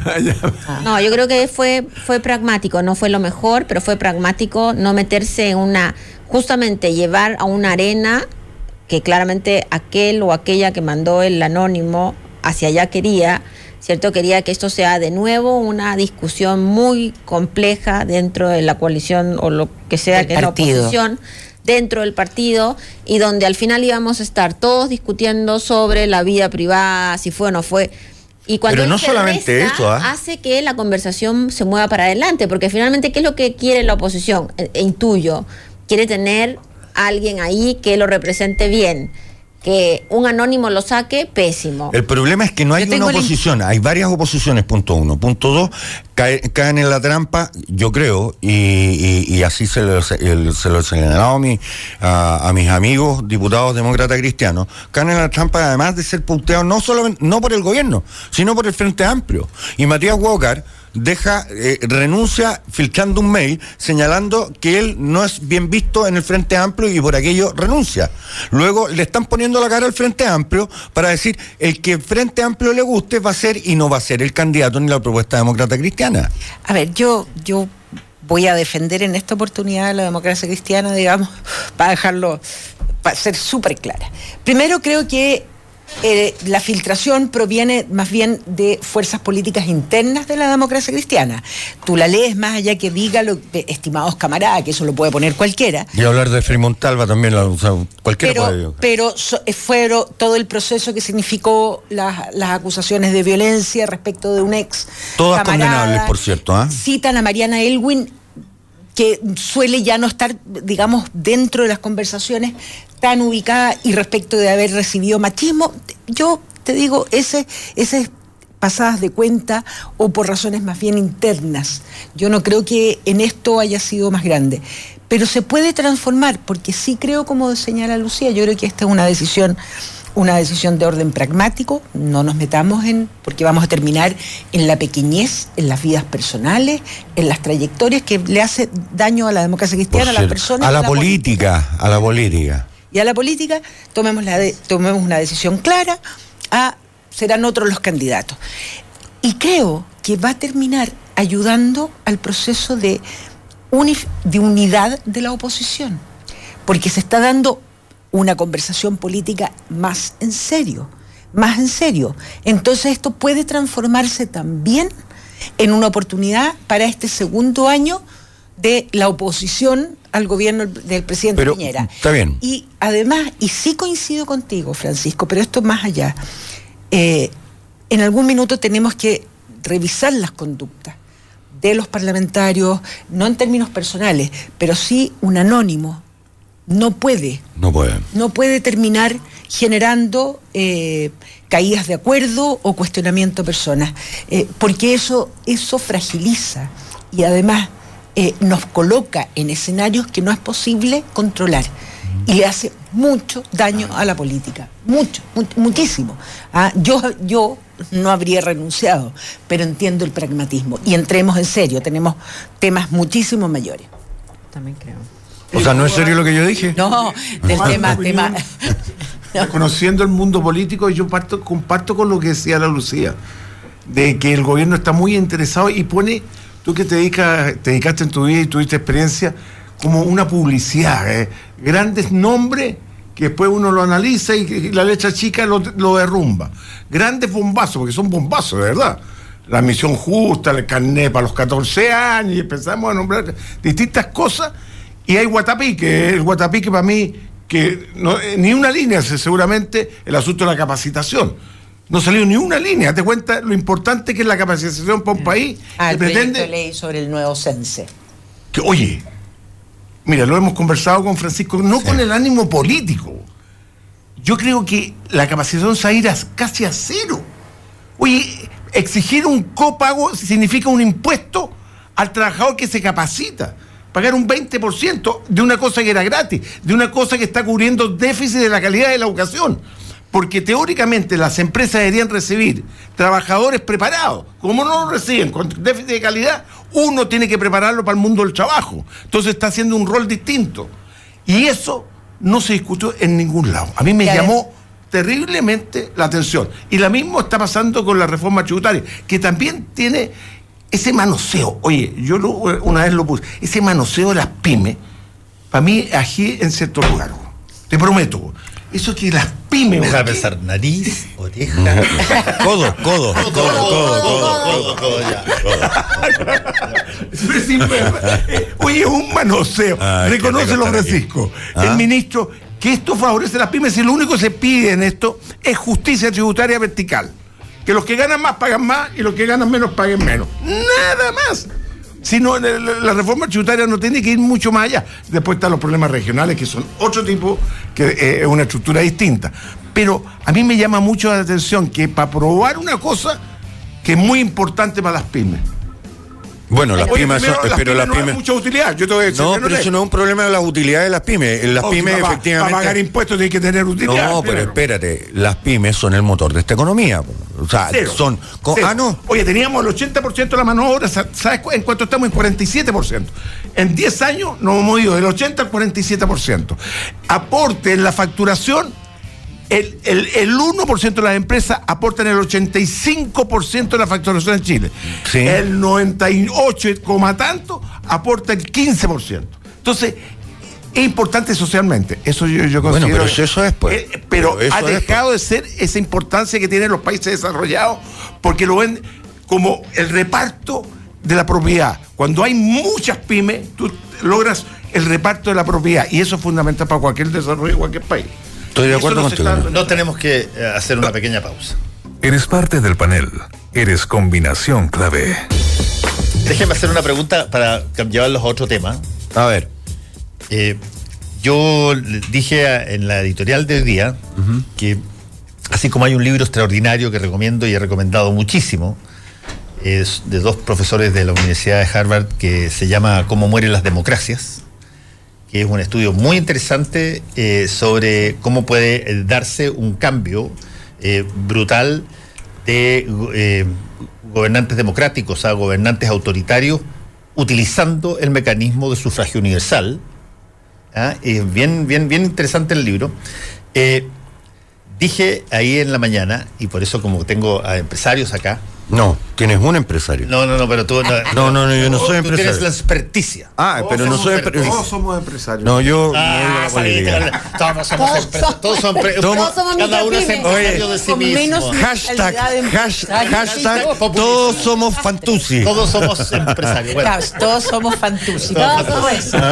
Ah, no, pero eh, dije que debiera haber agregarse un complemento y por eso me interesaba planteártelo ¿Cómo mueren las grandes corporaciones? ¿Cómo mueren las grandes empresas? Estoy pensando en Boeing, estoy pensando en Enron, estoy pensando en, esa. Fíjate, lo, de Boeing ahora es una de las cosas más impresionantes que me ha tocado ver. Eh, se caen dos aviones con una matanza brutal, uno en Indonesia y otro en la línea etíope, mm. eh, del 737 el nuevo. Y bajan todos los aviones. Y se cae la acción de Boeing al 14-15%. China, que tenía un pedido, un pedido eh, de, qué sé yo, como 600 aviones de este tipo, eh, frena el pedido, se indigna en Estados Unidos durante un ratito, tiene que ceder Trump y dice que va, eh, los, aviones debieran quedarse sin volar. Y la Fuerza Aérea de Estados Unidos ayer anuncia que el pedido que tenía para los Boeings, que no tiene nada que ver con este avión, tiene que ver ah. con el Boeing que abastece de combustible en el aire, lo suspenden. Y de pronto tú te encuentras con una, marca, con, una marca como la Coca-Cola, que era de las cosas que, que sé yo, que tú hubiese apostado machete, de que es extraordinaria y que por, y acuérdate de lo que va a salir después de los libros esto, por aceleraciones de un montón de, procedimientos porque había que eh, tener los aviones listos para una determinada fecha y no se hicieron una serie de protocolos de revisión porque estaban más pensando los ejecutivos en el bono que en la calidad del producto. Boeing en una de esas se viene abajo siendo una de las bueno, el, caso Volkswagen, ¿me acuerdas de que hace dos años el caso, también, pero eso fue por la comisión de un delito. Sí, pero eso fue un delito. esto, esto puede ser una falla. Esto, claro, esto puede ser una negligencia. puede ser una falla. No, pero a ver, para. Negligencia, no, no, está bien. Pero, una, negligencia para. para, para, para pero, pero, el caso Volkswagen. ¿Quiere referir por qué mueren las empresas? Por el caso personal de, de Guante Mira, eh, eh, yo puedo analizar y puedo dar testimonio del caso particular de Fantuzzi. Nosotros no tuvimos un conflicto familiar. Eh, fueron circunstancias que nos endeudamos equivocadamente en el periodo de boom y teníamos venta insatisfecha que se llama y después se acabó esa venta insatisfecha y los bancos efectivamente no se comportaron como con la ¿En qué época cayó Fantuzzi? No me acuerdo. pero 80, no, no, 98, no. en el 80 salimos fortalecidos por una sencilla razón, que fuimos capaces de ponernos de acuerdo con los trabajadores en, el 98 nosotros habíamos vendido una parte a unos ingleses y no y, yo creo, en mi opinión, puedo estar terriblemente equivocado, eh, no, no se pusieron de acuerdo con los trabajadores, porque tú cuando Estados Unidos haces mucho más fuerza. Pero por cierto. ¿Y qué es lo que es venta insatisfecha? Es que es la diferencia entre lo que yo puedo producir y lo que yo vendo. Entonces era un, el, equivalente, el, equivalente a un coito es interruptus. Gran metáfora de viernes en la mañana. Obvio. Obvio. Pero después, Está porque bueno. hace mucho tiempo que no lo hago. ¿Qué es ¿Desde qué estamos hablando? oh, no, pero oye, yo mandé muchos tweets porque demostré que toda esta situación de... Fíjate que no me acuerdo el año exacto, Chile exportó 50, escuchen bien la cifra, 50 millones de dólares de zapatos. Ah. Y no le vendieron zapatos cualquiera, le vendieron a los italianos. Es como venderle arena a Arabia Saudita. O bien a los tenemos capacidad, teníamos diseño, teníamos, todo eso se derrumbó. Y para mi opinión personal, puede ser equivocado, es competencia leal. Ve por favor las fábricas que nos venden los chinos y los indios. Yo me lo mandé por Twitter el otro día. Es vergonzoso, estamos, estamos dándole oxígeno a empresas que explotan, eh, que explotan la esclavitud todavía en, el siglo XXI. Roberto, pero pero consulta absoluta desde, desde desconocer. También el comportamiento, el comportamiento del cliente es que Ahí hay un punto. Ha cambiado. Yo recuerdo. Es decir, Eso es verdad. Eh, ahí está el gran Yo recuerdo lo que era, por ejemplo. Tenías que, ir a cambiar un producto porque te salió mal. o, te, tú o tú estabas dispuesto a pagar porque el producto te iba a durar 15, 20 o 30 años. Hoy día no estás dispuesto a eso porque lo cambias, la moderna, ah, la renovación de la del diseño, la tecnología. Entonces, en definitiva, yo creo que el comportamiento del cliente cambió sustancialmente. Sustancialmente. Sustancialmente. Tú ya no le compras suéter a tus hijos para que lo hereden los que vienen después. No. ¿Ah? No, eso ya no existe. Eso ya no existe. Tienes oferta. Qué manera uno de vestirse de los ah, primos, ¿ah? Pero, claro. Primos de mayores. ¿ah? En mi caso yo era el mayor, así que eran mis primos. Claro, eh, uno, uno real. Entonces, yo creo que hay un comportamiento que cambió. Y las personas no están dispuestos a invertir ¿ah? Porque cambian la idea. Lo que pasa hoy día con toda la tecnología de los computadores, ¿no habrá algo de eso también? Y, Tú sabes que todos los productos están programados. Déjame contestar. Una vez que dijiste que nos compraron un. Creo, no, no, me acuerdo la marca exacta. No, déjame contestarle a la Alejandra. Programada, porque estaba programada que terminaron una fecha de. Apple reconoció, Apple reconoció y tiene una serie de, de juicios tanto, tanto en el mundo como en el. Reconoció que eh, en cada actualización de software. Acelerar el proceso de cambio en el fondo. Eh, degradaba la calidad de la batería para que tú pudieras comprar el producto nuevo. Bueno, y los blue jeans. al momento Oye, por eso yo me pasé a Android. Que, el, el, consumidor es el que manda, etcétera.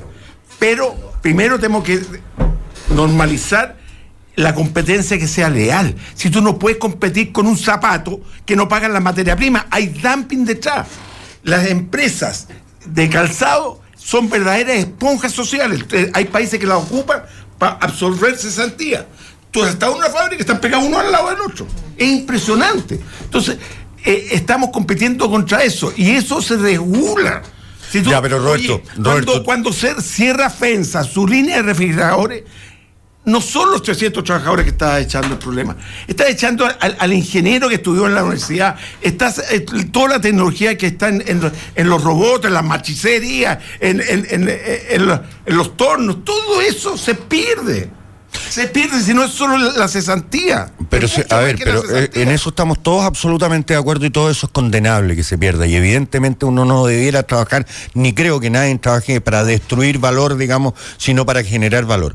Aquí, aquí confluye el también. el ministro. Pero espera, si se deja el ministro. Oye, pero si yo estamos hablando nosotros aquí, Claro, pero, en la línea de la Alejandra, en la línea de la Alejandra. Aquí hay dos cosas que para mi gusto son relevantes. Primero, la, la incapacidad, así como tenemos los políticos de, analizar y ver la realidad y lo que verdaderamente lo que conversábamos en el bloque anterior, digamos, de conectarse, también existe un grupo de empresarios que ha tenido incapacidad de mirar lo que está sucediendo en el entorno y con sus consumidores. Por otro lado, este aparatito que tengo en la mano, que es un teléfono y que tiene un Twitter detrás, se desangró Twitter llorando guante. La pregunta del millón de dólares, ¿cuántos giles tenemos guantes puestos en esa No, de, hace como 14 años. Ya, pero es que eso es. Es el problema. Es que ese es el problema. Entonces, ¿por qué uno es capaz de comprarse un zapato inglés que cuesta el doble, el doble, que el zapato guante hecho en Chile? Porque, porque Mira, a mí me llama mucho atención. ¿Y por qué? Porque en contraposición, perdón Roberto, en contraposición, existe una microindustria zapatera en Chile, las marcas me las voy a reservar, que hoy día hacen furor. Furor, furor, porque tienen, porque tienen diseño, porque son modernos, etcétera, etcétera. En Chile no existe una política relacionada con el tema, no hay una política industrial. Dime ¿A dónde está la política exportadora en nuestro país? Nómbrame. ¿En la Cancillería? ¿En el Ministerio de Economía? ¿En Hacienda? ¿A dónde está? no tenemos un eje, no tenemos un eje orientador.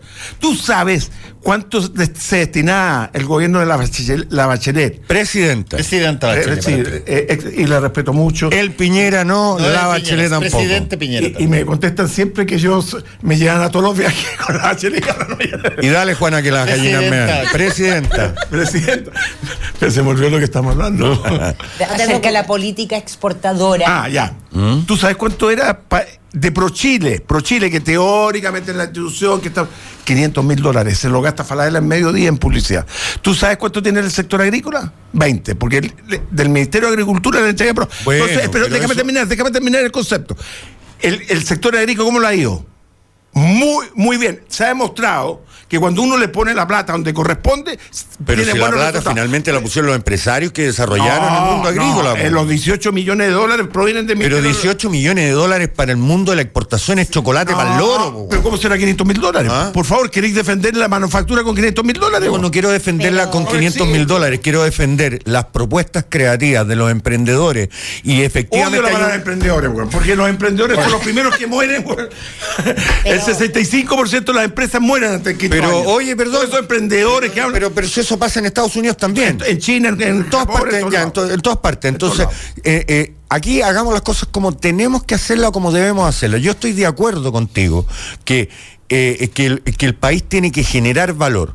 No nos podemos volver un país de rentistas evidente que, y que somos un país de rentistas en forma muy, muy creciente. No, nos podemos volver porque ya somos. Eh, bueno, pero es, dramático, porque además, y en eso sí estoy también de acuerdo, porque te voy a, voy a llevar agua al molino de donde yo estoy hoy día, cuando las personas generan valor en sus empresas y tienen una estabilidad, es también una forma de aplacar el populismo. El populismo político. Porque, porque la gente está más tranquila, la gente ve un proyecto de vida que lo puede desarrollar y evidentemente, y, ahí también hay una responsabilidad. ¿Me, permite, profesor? Eh, no, nada, profesor, si yo fui un pésimo alumno voy a ser profesor. ¿Ah? que, oye, porque quiero que sea la aspiración. Oye, se recibe en Harvard. No, no, dos millones de dólares. escúchame. Oye, Harvard, pero con J. y larga. Le cobraron mucho. en, la, meritocracia de los más ricos. Claro, lógico. Ya, pero mira, lo que, no, lo que, lo que, lo que planteo es lo siguiente. Hubo en un, en un momento específico de la historia, donde este tema se discutió y tú te vas a acordar muy bien. Eh, un momento físico eh, eh, específico de la historia, donde se discutió este momento, que fue cuando se baja el arancel a cero para los productos durante la dictadura por parte de Sergio de Castro. Y el, mensaje del doctrinario era de que tú tenías que hacer aquello para lo cual tenías ventajas comparativas que hacer. Y las ventajas comparativas para el caso chileno era la fruta, eran los bosques, era el cobre. Y que todo el resto, para beneficiar al consumidor, no tenías por qué hacerlo tú, que te costaba mucho más caro, sino que había que importarlo. Y por lo tanto se puso tarifa cero en, en esa situación. A raíz de eso, empresas que fabricaban productos acá, Kraft, me, acuerdo, que, refinaba azúcar acá y que además hicieron una martingala con, con los préstamos en petrodólares, pero la, que fabrican acá empezaron a importar azúcar porque era más barato que el azúcar que, que, que, costa. Esa lógica no ha cambiado nunca. Sigue siendo exactamente igual. Tú hoy día tienes montones de empresas que no tienen un solo operario, sus operarios son chinos, son hindúes, son pakistaníes, y claro, empresas chilenas estoy hablando, empresas chilenas, y que van y importan todo aquello eh, desde allá y te lo venden acá a un precio que si que lo tuvieran que, que, que, que, producir acá, producir acá sería mucho más caro. Guante es el mismo caso. Eh, es, el mismo caso. El dueño de Guante no va a quedar en la quiebra, él va a seguir importando los zapatos chinos. Perdón, Guante, los zapatos chinos los va a vender. La gestión comercial es fantástica, una empresa que tiene presencia en Argentina y tiene presencia en Perú. Eh, no, es porque yo le tenga bronca a los economistas eh, Chicago. A los emprendedores. No, no. No, no, no, no los Chicago. Son todos fracasados. esta cuestión de las ventajas comparativas, competitivas. Em. yo siempre pongo el caso de la caja de cambio en Chile. ¿Qué, capacidad tenemos para hacer caja de cambio? Ninguna. Y exportamos 600 mil cajas de cambio. Ya, pero yo eh, quería... y, lo último, Corea del Sur. Te demuestra justo lo contrario. Corea del Sur, ¿qué ventaja tenía para ser celular? ¿Qué ventaja tenía para ser auto? Bueno, pero, bueno, pero ahí, ahí hay grandes. Hay, una política. Invirtió en educación, invirtió en investigación. Una política, justamente hay una política de Estado orientado a, transformarse en un país industrializado. Si la memoria no me falle, que me desmientan los auditores, Samsung invierte más en investigación que lo que invierte el Estado de Chile. Así es, pero yo además creo que. Es una empresa no solamente hoy, hoy día, con la globalización, no solamente es una política paisa. O sea, cuando uno empieza a decir cómo nos vamos a industrializar, cómo vamos a desarrollar más trabajo, etcétera, eh, en un mundo donde los países son países región, o sea, uno está vinculándose con China, imposible, 17 millones, está vinculándose con India, con la Unión Europea, con Estados Unidos, no puedes tratar de negociar como paisito nosotros. Por eso hay que negociar en bloque. Entonces necesitamos avanzar negociar en bloque. Por supuesto que América Latina podría ser el cono sur, si quieres, Argentina, Chile, Uruguay, podría ser una industria de zapatos, una industria de miles de cosas, si va medianamente unida a negociar. Pero como uno llega solo, porque la idea del, finalmente es, mi ventaja comparativa es vender seis salmones, ¿cierto? No ver cómo hacemos para vender más salmones juntos, sino ir a negociar y ojalá me peleo con el vecino para ver cómo... Entonces, pero, eso es endémico peruana, ¿verdad? Sí. El ministro de Agricultura pretendió poner hacer una política sobre el pisco y que fuera unido. ¿Sobre qué, perdón? Sabemos que el pisco, peruano es mejor, si no estoy, diciendo, no, estoy criticando. Ah, que no escuche la S, perdona. Pero si fuera... No. Si fuéramos, o sea, yo creo que si tú miras para adelante, América Latina tiene que llegar a una idea así. Tiene que llegar a mejorar el negocio de los arándanos, tiene que mejorar el negocio de las paltas. ¿Cómo nos, diferenciamos? Pero vamos Pero de eso, ¿has escuchado al canciller decir algo? ¿Perdón? ¿De eso has escuchado? No, el canciller no dijo nada. Oye, pero, pero, pero yo aquí... También sacar, de alguna manera, eh, de la mentalidad empresarial, no digo de todos, que de alguna manera en algún minuto esperan el subsidio del Estado. Obvio. Y eso, no, no, no, pero, por favor, pero ¿qué subsidio? A ver, desde las forestales en su minuto y el ah, decreto y el decreto se ha seguido renovando. más grande más subsidio. Mira, cuando hablamos, tú señalabas a propósito que Samsung y, eh, invertía Samsung, ya, invertía en innovación. Por favor, no solo Chile, el Estado, em, los empresarios tampoco. El I más D es 0,85. Ah, Después hablamos de capacitación. Pero ¿por qué nos metieron, por qué nos endoctrinaron de que para qué vas a, gastar plata en algo si lo puedes comprar más barato pero esto, es, un problema ah. endémico de la nación completa. Pero yo creo que el problema no está ahí, ¿ah? está en la concentración económica. No podemos tener todas las actividades concentradas en manos. Tres o manos. Digamos las cosas como son. No hay mercado. No funciona el mercado cuando hay, no hay competencia. Y no funciona el mercado cuando hay manos actores del mercado que se coluden. Uh, ahí está. y, es un tema que aquí ha pasado bien colado con el, tema de los pollos ahí entre los supermercados. Ahora los supermercados. no solamente los productores, sino además el intermediario. Eh, y eso es inmoral.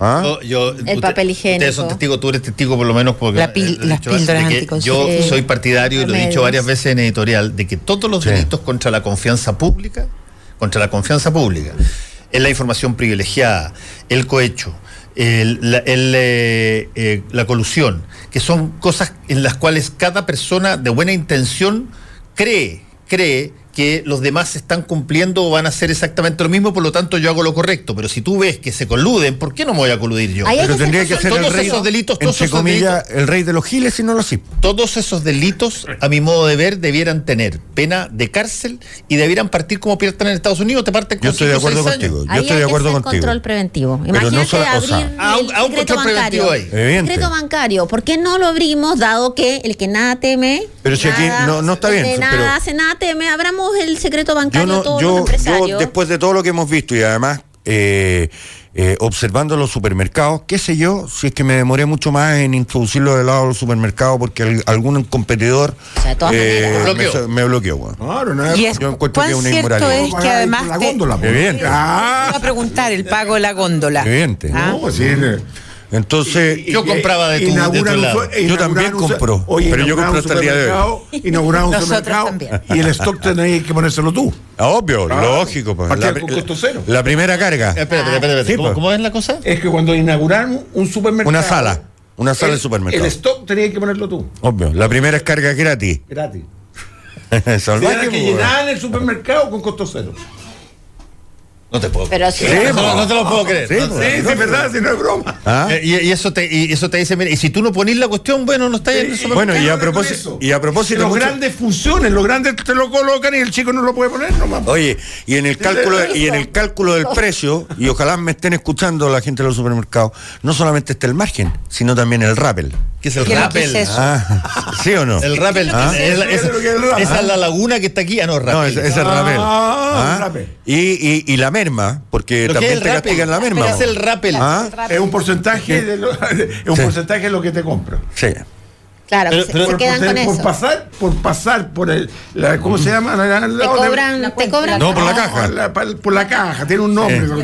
Por pasar te cobran un porcentaje. A ver, pero- Además. pero- pero- ¿Cómo? pero- No solamente es margen. No es margen. No solamente tú decís yo en 100, Esto, pero en cuando 100 pase, y él la va a pasar, la, la va a vender en 140 o 150 y teóricamente se va a ganar 50. De los 100 además te restan un porcentaje. Ah, espera, espera, espera, espera, espera, espera, espera. Aquí, aquí, déjame, déjame hacer un símil porque te- aquí, me, aquí me piqué. Eh, eh, Oye, yo no tenía- el yo que recibía la plata era yo, calcula lo picado que estaba. Ahora le entregamos todo. No, pero, eh, o sea, existe el rappel. O sea, eh, o sea, bajo esa lógica, la, bajo esa lógica, algo que se, se- se menciona a veces en el mundo del fútbol y que tú lo, lo te debes acordar perfectamente, cuando de repente hay un entrenador que pone a un jugador y sin embargo le dice, yo te pongo, yo te pongo, parecido, yo te pongo, pero me tenéis que dar a mí, qué sé yo, 100 lucas. Eso se llama rappel eh, y es normal en un supermercado. Bueno, Ah. desde la Coca-Cola, que es la empresa más grande o más amada del planeta Tierra, eh, hasta los helados que hacía yo, que vendíamos poco.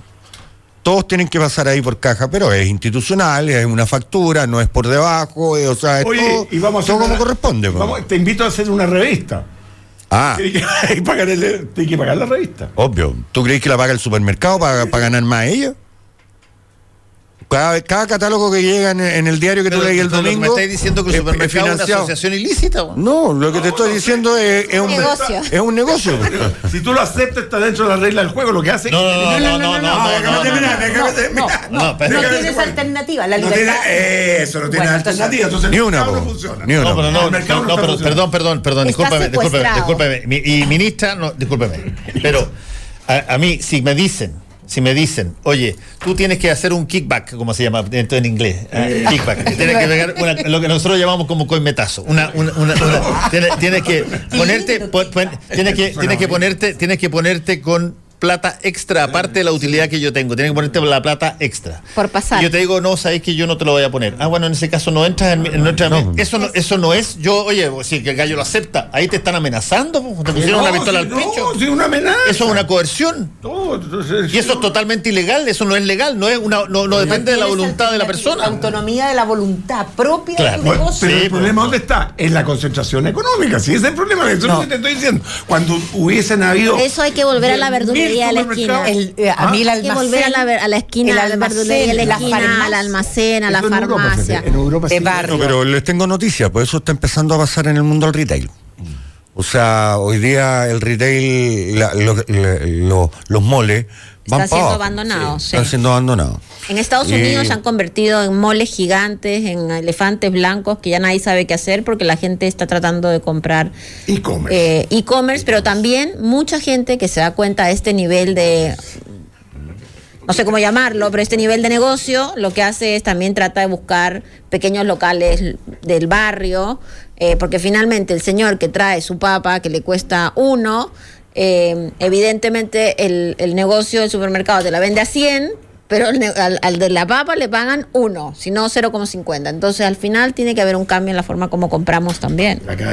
Hay un cambio completo, completo hoy día de cómo nos tenemos que relacionar. Ahora, dime, una cosa, dime una cosa, dime, una cosa. yo me acuerdo de un tiempo esta parte, las dos últimas veces que he ido a Estados Unidos, hay un tipo de supermercado, se puede llamar supermercado, pero que es casi como de cosas, casi como el equivalente a estas tiendas como boutique, así que, seleccionan determinados productos, trabajan directamente. En general son eh, cosas especializadas, ponte en productos eh, orgánicos, orgánicos. pero eso es un comercio bastante lítico. no, no, no, no, por cierto, por cierto, pero, pero, pero me pero tengo la sensación que no no no entran este tipo de martingalas en ese tipo de ah no tengo idea porque no pero, no capacidad de negociación. No, porque ahí el grande es el productor. el, grande es el productor y el pequeño es el distribuidor él es que ya el, es evidente pero acá en el fondo, si tú querías hacer un negocio en serio de carácter de consumo masivo, tenés que estar en los supermercados. Y hoy día los supermercados, en una cosa que le encanta a Roberto, digamos, a través del apps como se, del que vendieron tan caro y todo lo demás, se están convirtiendo en bodegas. sí. Y bodegas caras. Porque una bodega en, eh, en, la dehesa o una bodega en, eh, en Estación Central, digamos, con ese metraje, eh, es una bodega cara. Entonces, ¿qué va a pasar, Sana? También debiesen reducirse la presencia de supermercados, eh, eh, al menos en las dimensiones, y por eso hay algunas eh, algunas líneas cadenas de supermercados que están sacando marcas más pequeñas y que están... Hay que hacer el app entonces para vender cosas desde los productores. Sí, pero, pero el productor necesita conectarse con el consumidor y no necesariamente está en su línea de negocio ni en su capacidad económica como para poder hacer y generar. Pero tiene que haber alguien que no haga usura de, en el proceso y que pueda generar ganancia-ganancia. te puedo dar un dato: mm. el 65% de la billetera lo tienen los supermercados hoy día. Pensé que me ibas a regalar la billetera. Yo también. yo también. la venía a venir. Oye, se ve feo que le muestres billete a un político al frente, ¿sí? sí. Eh, eh, pero Esto, van a cortar y la van a subir a, la, si la, concentración, si el problema está ahí. Después de que me mostró qué inteligente Roberto. ¿ah? en todo caso, eh, yo descubrí hoy día un nuevo concepto, el, Rappel. Rappel, que aquí hay un tuitero que dice, Héctor Elguía dice, Rappel es el arriendo del espacio que cobran los supermercados por tener tu producto en la góndola. Cuando pasa es cuando te lo cobran. ¿Cómo se llama? No se llama la caja, tiene un nombre cuando pasa. No, no sé, la caja. Bueno, si no te lo ponen en la góndola del baño, siempre está esa alternativa. No hay góndola. No hay góndola en el baño. cerca al baño. Ah, pero. Para que no te la compre nadie. Que hacía marcar la tarjeta al trabajador cuando entraba al baño y cuando salía tenía que marcar. Maravilloso. Así estamos. Bueno, pero eso ya está regulado. Eso, eso, se acabó. Afortunadamente. Por una ministra de que hubo. Son todos narcos. Son todos narcos. Son todos narcos. Son todos narcos. Son todos narcos. Ya. Chao. Oiga. Gracias. Este domingo, 12 del día. Ahí, está la clave transmitiendo el, comentario. Ah, la maquinita cruzada contra los incoloros. Yo no sé nada de fútbol. Muchas, muchas, gracias Roberto, gracias Alejandra, gracias Pancho, gracias Lucía. Gracias. Volvemos. Cinemoteca. Cine, música, historias y algo más. Con Paulo Flores. Flores en esta cinemoteca del 15 de marzo del 2019. Debe ser uno de los espacios que más me gusta en la historia de lo que hago de radio, mi querido Fernando. porque ya historia después, de la historia misma de porque la historia. después viene todo este librito malo que vamos a empezar a hablar de la U otra vez.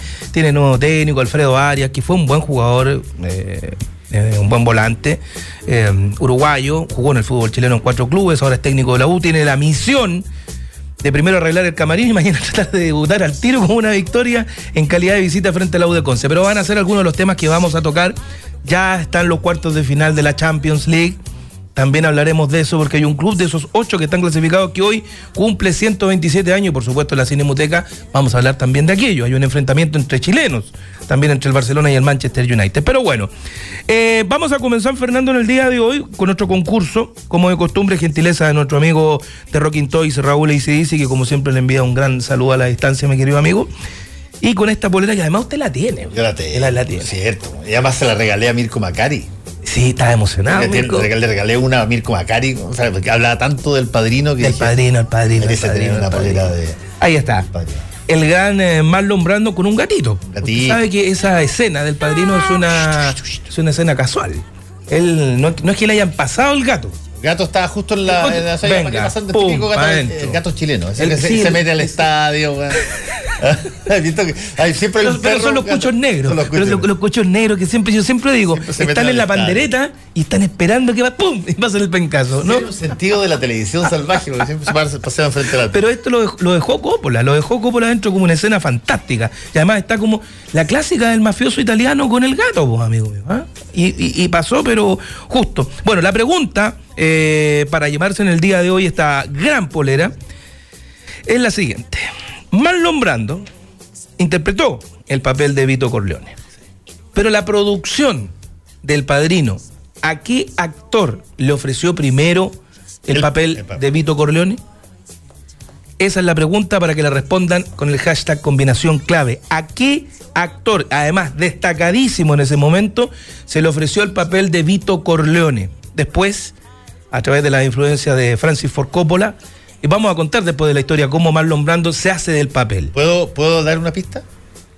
Pero indirecta, indirecta, no, no, ¿Para la nacionalidad? No, no para nada, no. Digo lo que el tipo era conocido, conocido porque era, era, era muy caballero. Sí.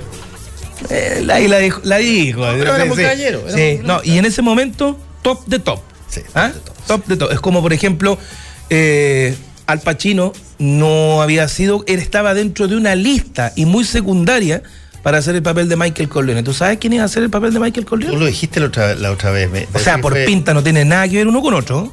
Eh, ¿no, era, ¿No era Nicholson? No. No. ¿Quién Robert Redford. Robert Redford, oh, Robert Redford. No, no se calzaba con esos rubios. por eso te digo. Y eh, habían dos personas que lo hablábamos acá con Felipe y con el Nico afuera, en nuestros controles y parte de la jefe técnica. Eh, Sony, interpretada por James Caan, estaba ratificado en su papel porque además la pinta y, musculoso. Y el otro era Joe Casale, como Fredo. Y en la historia del padrino, cuando entrevistan a Coppola ya con, el exitazo de la película, se lanza el siguiente clip. Dice, a mí me gustó desde el primer minuto y de la producción también eh, Joe Casale. ¿Y saben por qué? Porque era el único que tenía cara de tonto. Así es. o sea, lo dice con garabato, no care tonto. O sea, para nosotros, buen chileno, care hueón. ¿Ah? Era el único como que calzaba con el papel. Y es el eh, que es el, hermano más débil. El hermano más débil, que lo, que lo manda a matar después de Michael Corleone. ahí está, ahí está, qué grande nuestra producción ahí, por supuesto. y ojo, gran actor. ¿Tú sabes de quién era esposo él? De Meryl Streep. ¿Ah, sí? Sí, y muere de un cáncer. Él, después él actúa en Tarde de Perros y en El Francotirador, si no me equivoco, con Robert De Niro, en el año 1977-78. Muy buen actor, ojo, pero muere joven. Me cargó esa película. ¿Cuál? ¿Francotirador? Me cargó, me cargó. la fiesta, eh, la fiesta corriendo. me, cargó, me cargó eh, ideológicamente, digamos, la, la postura lo que está detrás del francotirador me, me irritó profundamente. Pero ya te. Ya te bueno, y está aniversario el padrino también. Recordemos película. la, de Michael Chimino. Exactamente. Bueno, película del padrino de 1972 que está cumpliendo 47 años desde su estreno. Así que, bueno, por algo en el día de hoy también estamos ahí con todo. Nos vamos a meter con las efemérides de la parte futbolística antes de seguir con el tema de música porque estamos escuchando de fondo un clásico, ¿ah? que hoy también es número uno. Hace 36 años, que es Bidet. Ya vamos a entrar en aquello. Porque primero en la parte futbolística, yo te decía, y deportiva, mi querido Fernando, que en 1892 cumple un día como hoy, 127 años, para mi gusto por lo menos, el club más importante del fútbol inglés. El Liverpool. Para mi gusto. Para mi gusto. ¿Por qué? Una, porque equipo campeón de campeones y fue uno de los primeros equipos, o sea, el primer equipo en ser campeón de, de la Copa de Campeones de Europa del Manchester United. Pero lo que hizo el Liverpool entre los 70 y los 80 fue fuera de serie. Lamentablemente no ha ganado la Premier League nunca, ganó el campeonato inglés. Y ahora está combo y combo ahí con el Manchester. Yo, yo, yo preferiría mil veces. Tienen cinco champions. que gane, que gane nuevamente porque, porque sea, sea bonito. Le tomaron casi 25 años al Manchester United para para poder que Liverpool es donde nacieron los Sí, pues, eh, por, eso te digo. O sea, cumple 127 años el Liverpool, que ya tiene rival para los cuartos de final de la Champions. 1998, un día como hoy, Marcelo Ríos vence a Greg Rupseski y gana el torneo de Indian Wells que se está disputando en estos momentos. En estos momentos. ¿Mm? Bueno, un 14 de marzo, o sea, ayer, por Copa Libertadores. hecho se pasó, que no es cuando Marcelo Ríos pasa a ser número no, uno. No, es cuando le gana Gas. Orange Bowl. El Orange Bowl, exactamente. El 2002, por la Copa Libertadores, un 14 de marzo, o sea, ayer, eh, Santiago Wander vence, ahí están las imágenes, vence por 1 a 0 al campeón de América, a Boca Juniors, como campeón del fútbol chileno Santiago Wander, un partidazo gol de Silvio Fernández en aquella oportunidad. Eh, gran triunfo de Wander, que no juega en Valparaíso el partido, lo hace en el estadio Sausalito de Viña del Mar. Ahí están las imágenes, Bataglia pierde el balón. Mira, Joel Soto, qué buen jugador era Joel Soto. Gana línea de fondo, centro atrás. Pifia. Pifia. Pepa, adentro. Equipo dirigido en ese momento no por Jorge Garcés, que haya sido el campeón, Ricardo Mariano Dabrowski. Está dirigiendo a Santiago Wander. Y bueno, y eh, Boca Junior con Carlitos Bianchi comandando el equipo. Ahí están las imágenes importantísimas de ese triunfo deportivo de Santiago Wanderers. Y para finalizar con las estadísticas netamente de fútbol, mañana cumple 80 años alguien que está muy, muy delicado de salud y que creo, el otro día con las palabras de Oscar Garré, un campeón del mundo, dijo, si alguna vez Menotti con Bilardo se hubiesen juntado, yo creo que Argentina hubiese tenido dos títulos mundiales más. Mañana está de cumpleaños Carlos Salvador Vilar. Dos maneras muy distintas de ver. Dos maneras muy distintas de ver. Y tú sabes que hace eh, dos, tres semanas, Menotti se animó eh, a mandarle un saludo a, la familia de a Carlos Salvador Vilardo y, dice algo que eh, los grandes rivales, si no hubiese existido él, tampoco creo que hubiera tenido éxito yo. es una, cosa bonita de decir, pero eh, a, pesar de, que Menotti, desde el punto de vista de. ¿Qué fútbol te gustaba más a ti? Menotti lejos. Menotti lejos, ¿cierto? Eh, a pesar de que Menotti, desde el punto de vista futbolístico, aparece primero, digamos. o sea, como entrenador. Como entrenador en el 78. Y después sale Bilardo y se genera esta suerte de oposición donde básicamente había dos formas de jugar para la selección argentina. Claro, y además eh, Bilardo sacándole en cara que deja fuera al mejor jugador del mundo en el momento en la Copa de 1978, que en ese momento no era el mejor jugador del mundo, iba para hacerlo. Estaba la pelea entre, a ver, el año 78, ya demostrando aquello Zico, Platini, que iba con todo para arriba. Eh, Cruyff ya estaba ya, no fue al Mundial del 78. Entonces como que Mario Kempes era como el gran el gran ídolo del fútbol argentino en ese momento con el Beto Alonso, el Beto se lesiona lamentablemente en el Mundial, pero no, no era un jugador que digamos porque Pelé se había retirado un año antes, el 77, ya Pelé, ya no era el Pelé del 60 y el 70. sin duda Maradona todavía no era, era un cabro que descollaba en Argentino Y ya el 79 lo llama Menotti al Mundial de Japón, que es juvenil, y ahí ya lo descoce, pero absolutamente. Eso con relación a las efemérides deportivas. Recordemos que hoy día eh, se inicia el fútbol profesional con la quinta fecha, después se suspende por los partidos de la selección chilena. A todo esto, antes de meterme en la fecha, ¿te gustó la nómina? Yo, yo la única explicación que tengo para esa nómina, Pablo, la única explicación que yo tengo para ¿Los representantes del fútbol chileno? No, no, no, no, no, no, pensando, pensando bien, o sea, voy a tratar de pensar bien. La única explicación que yo tengo para esa nómina es que le importa un santo oleo la Copa América solamente pensando en la clasificación para Qatar.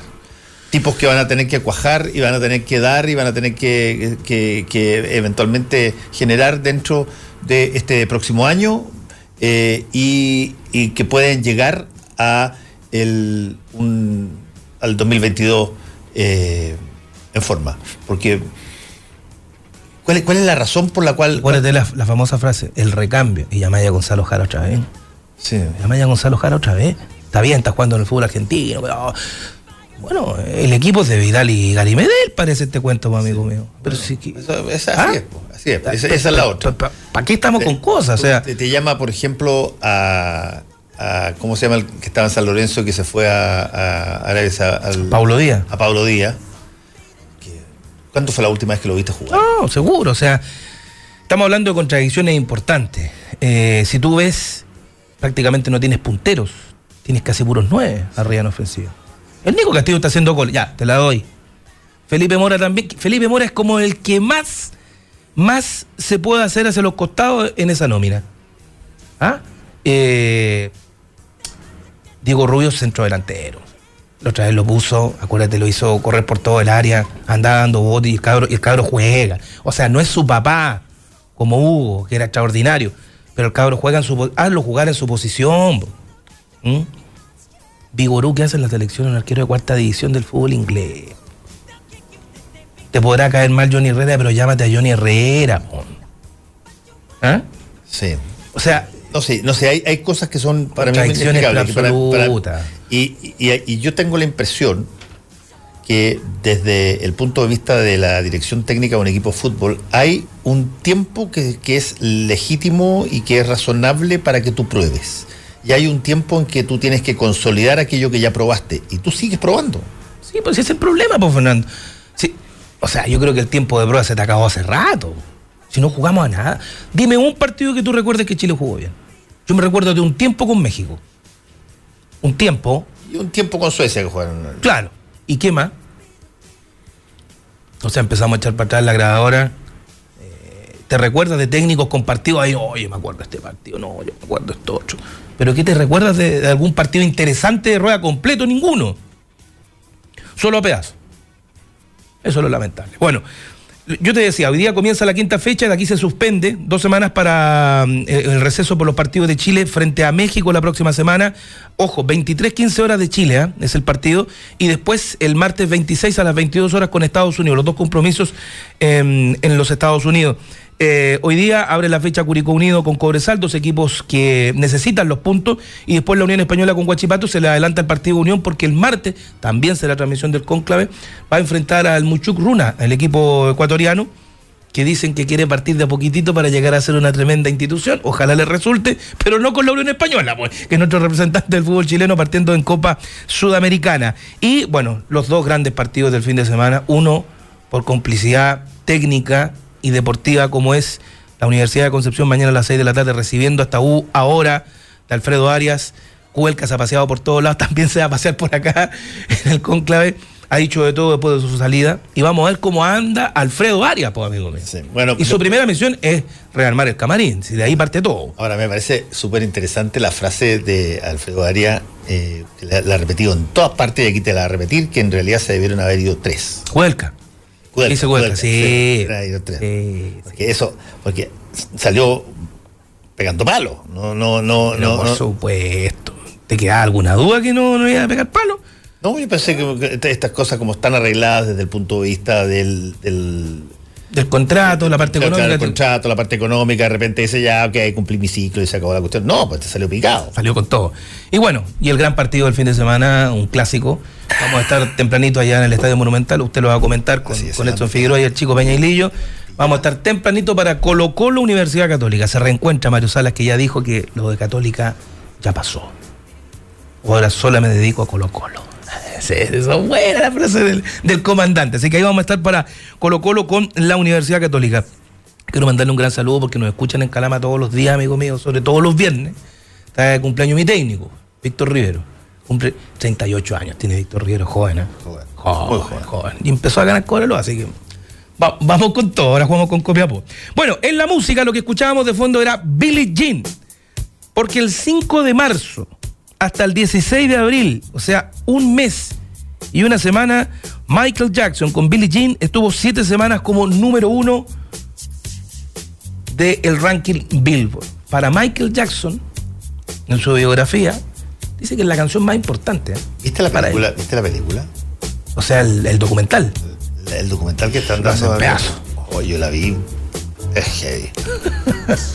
Mi hija no lo quiere creer, me dice, papá, ¿cómo le hacen tantos años si no puede? Mi hija fanática de, Pero, de Michael Jackson. lo que más me impresiona del documental son los papás. Porque hablan los niños, los dos niños que, que, hoy día son grandes, son medias personas.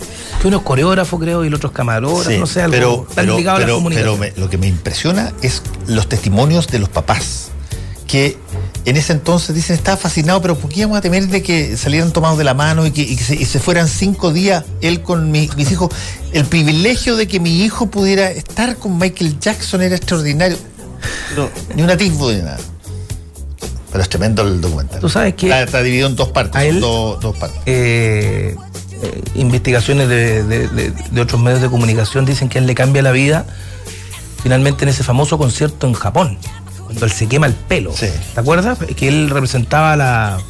Él era Pepsi, si no me equivoco. Sí, pues él era Pepsi. Pepsi. y Lionel Richie, que era su competencia, era Coca-Cola. Y a él le cambia la vida. Ahí empiezan las transformaciones, porque acuérdate que se quema el pelo, en fin, muchas cosas pasan en la vida de Michael Jackson después de ese famoso concierto. Escuchábamos Billie Jean. Vamos a la próxima canción porque estamos entre marzo y abril con las mejores canciones del Billboard. Cambia de música nomás, mi querido Nico.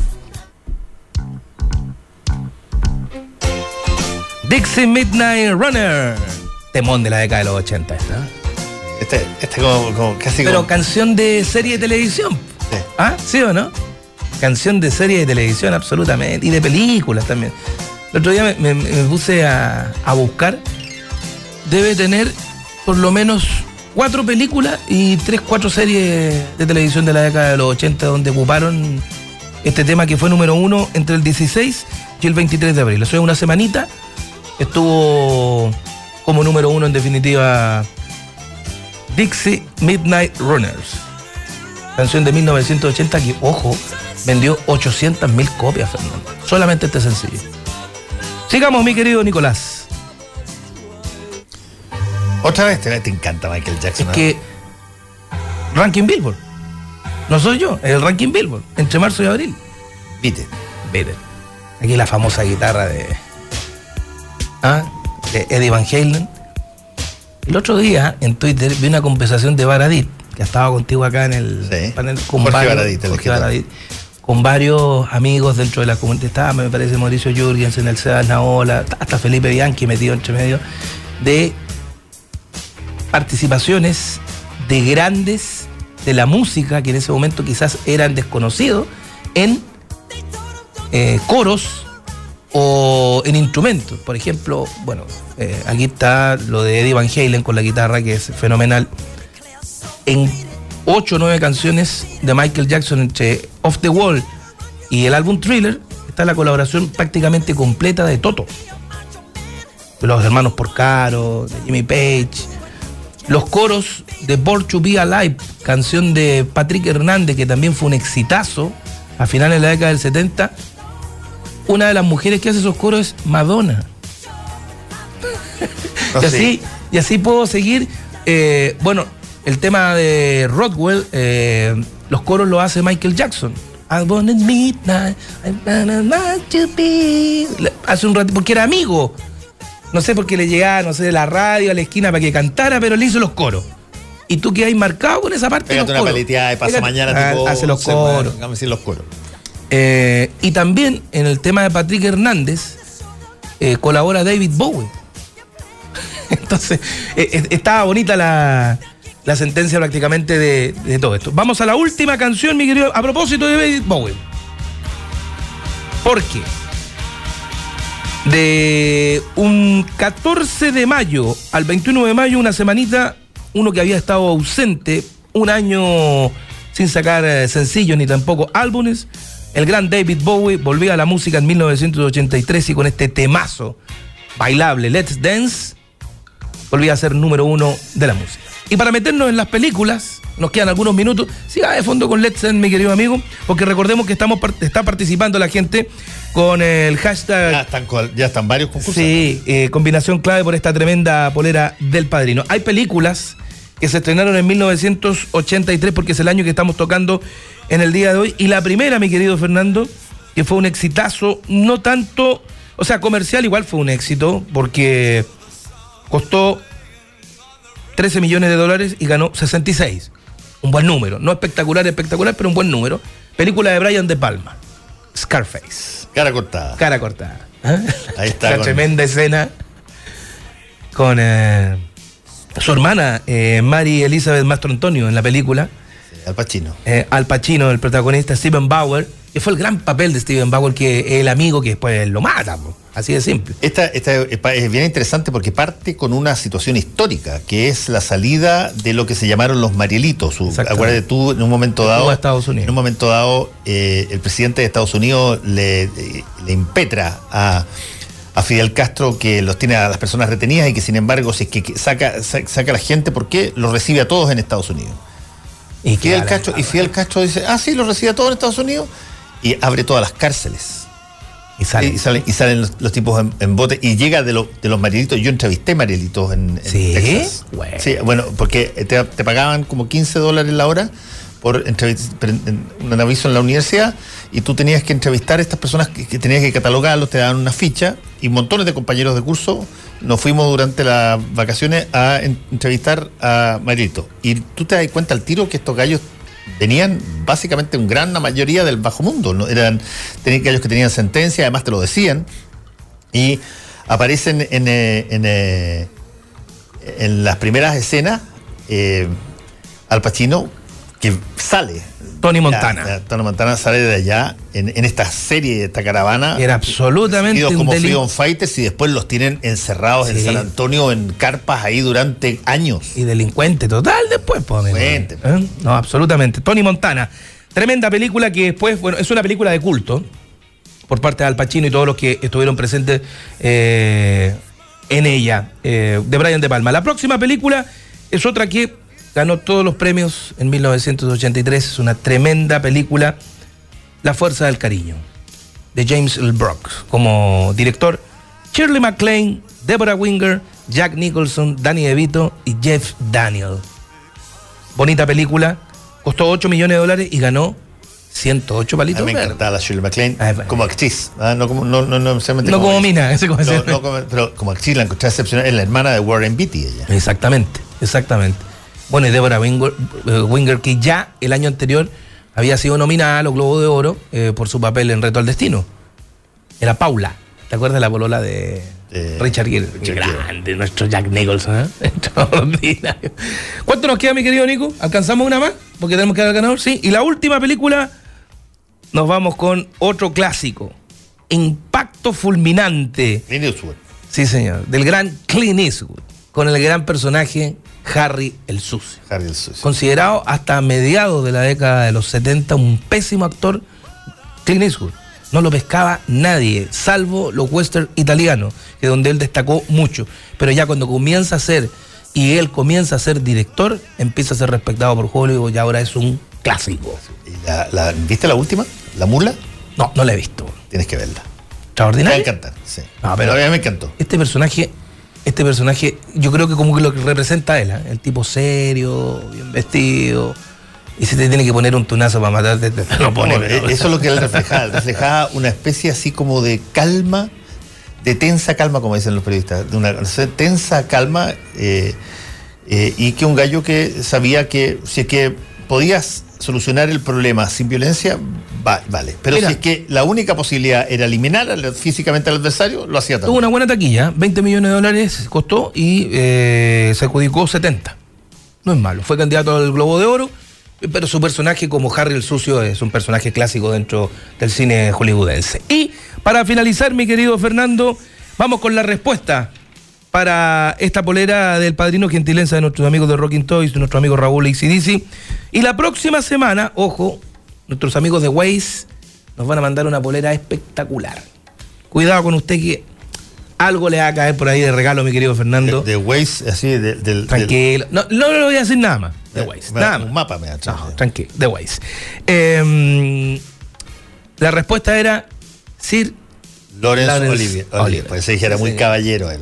Sir Lawrence Olivier. Y la historia es la siguiente: rechaza el papel porque tenía eh, otras, eh, otras películas en el momento determinado para realizar.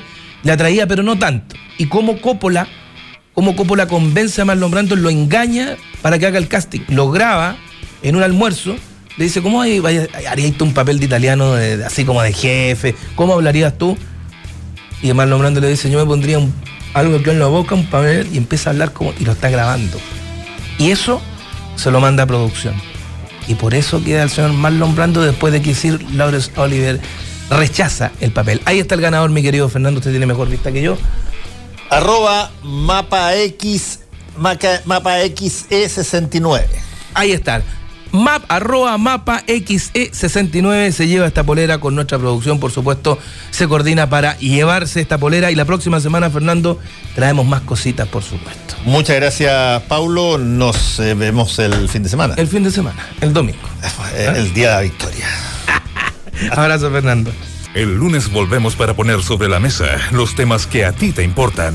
Combinación clave por la 92.9 y radiolaclave.cl. Somos opinión. Somos la clave. Las opiniones vertidas en este programa son de exclusiva responsabilidad de quienes se las emiten y no representan necesariamente el pensamiento de Radio La Clave 92.9 FM.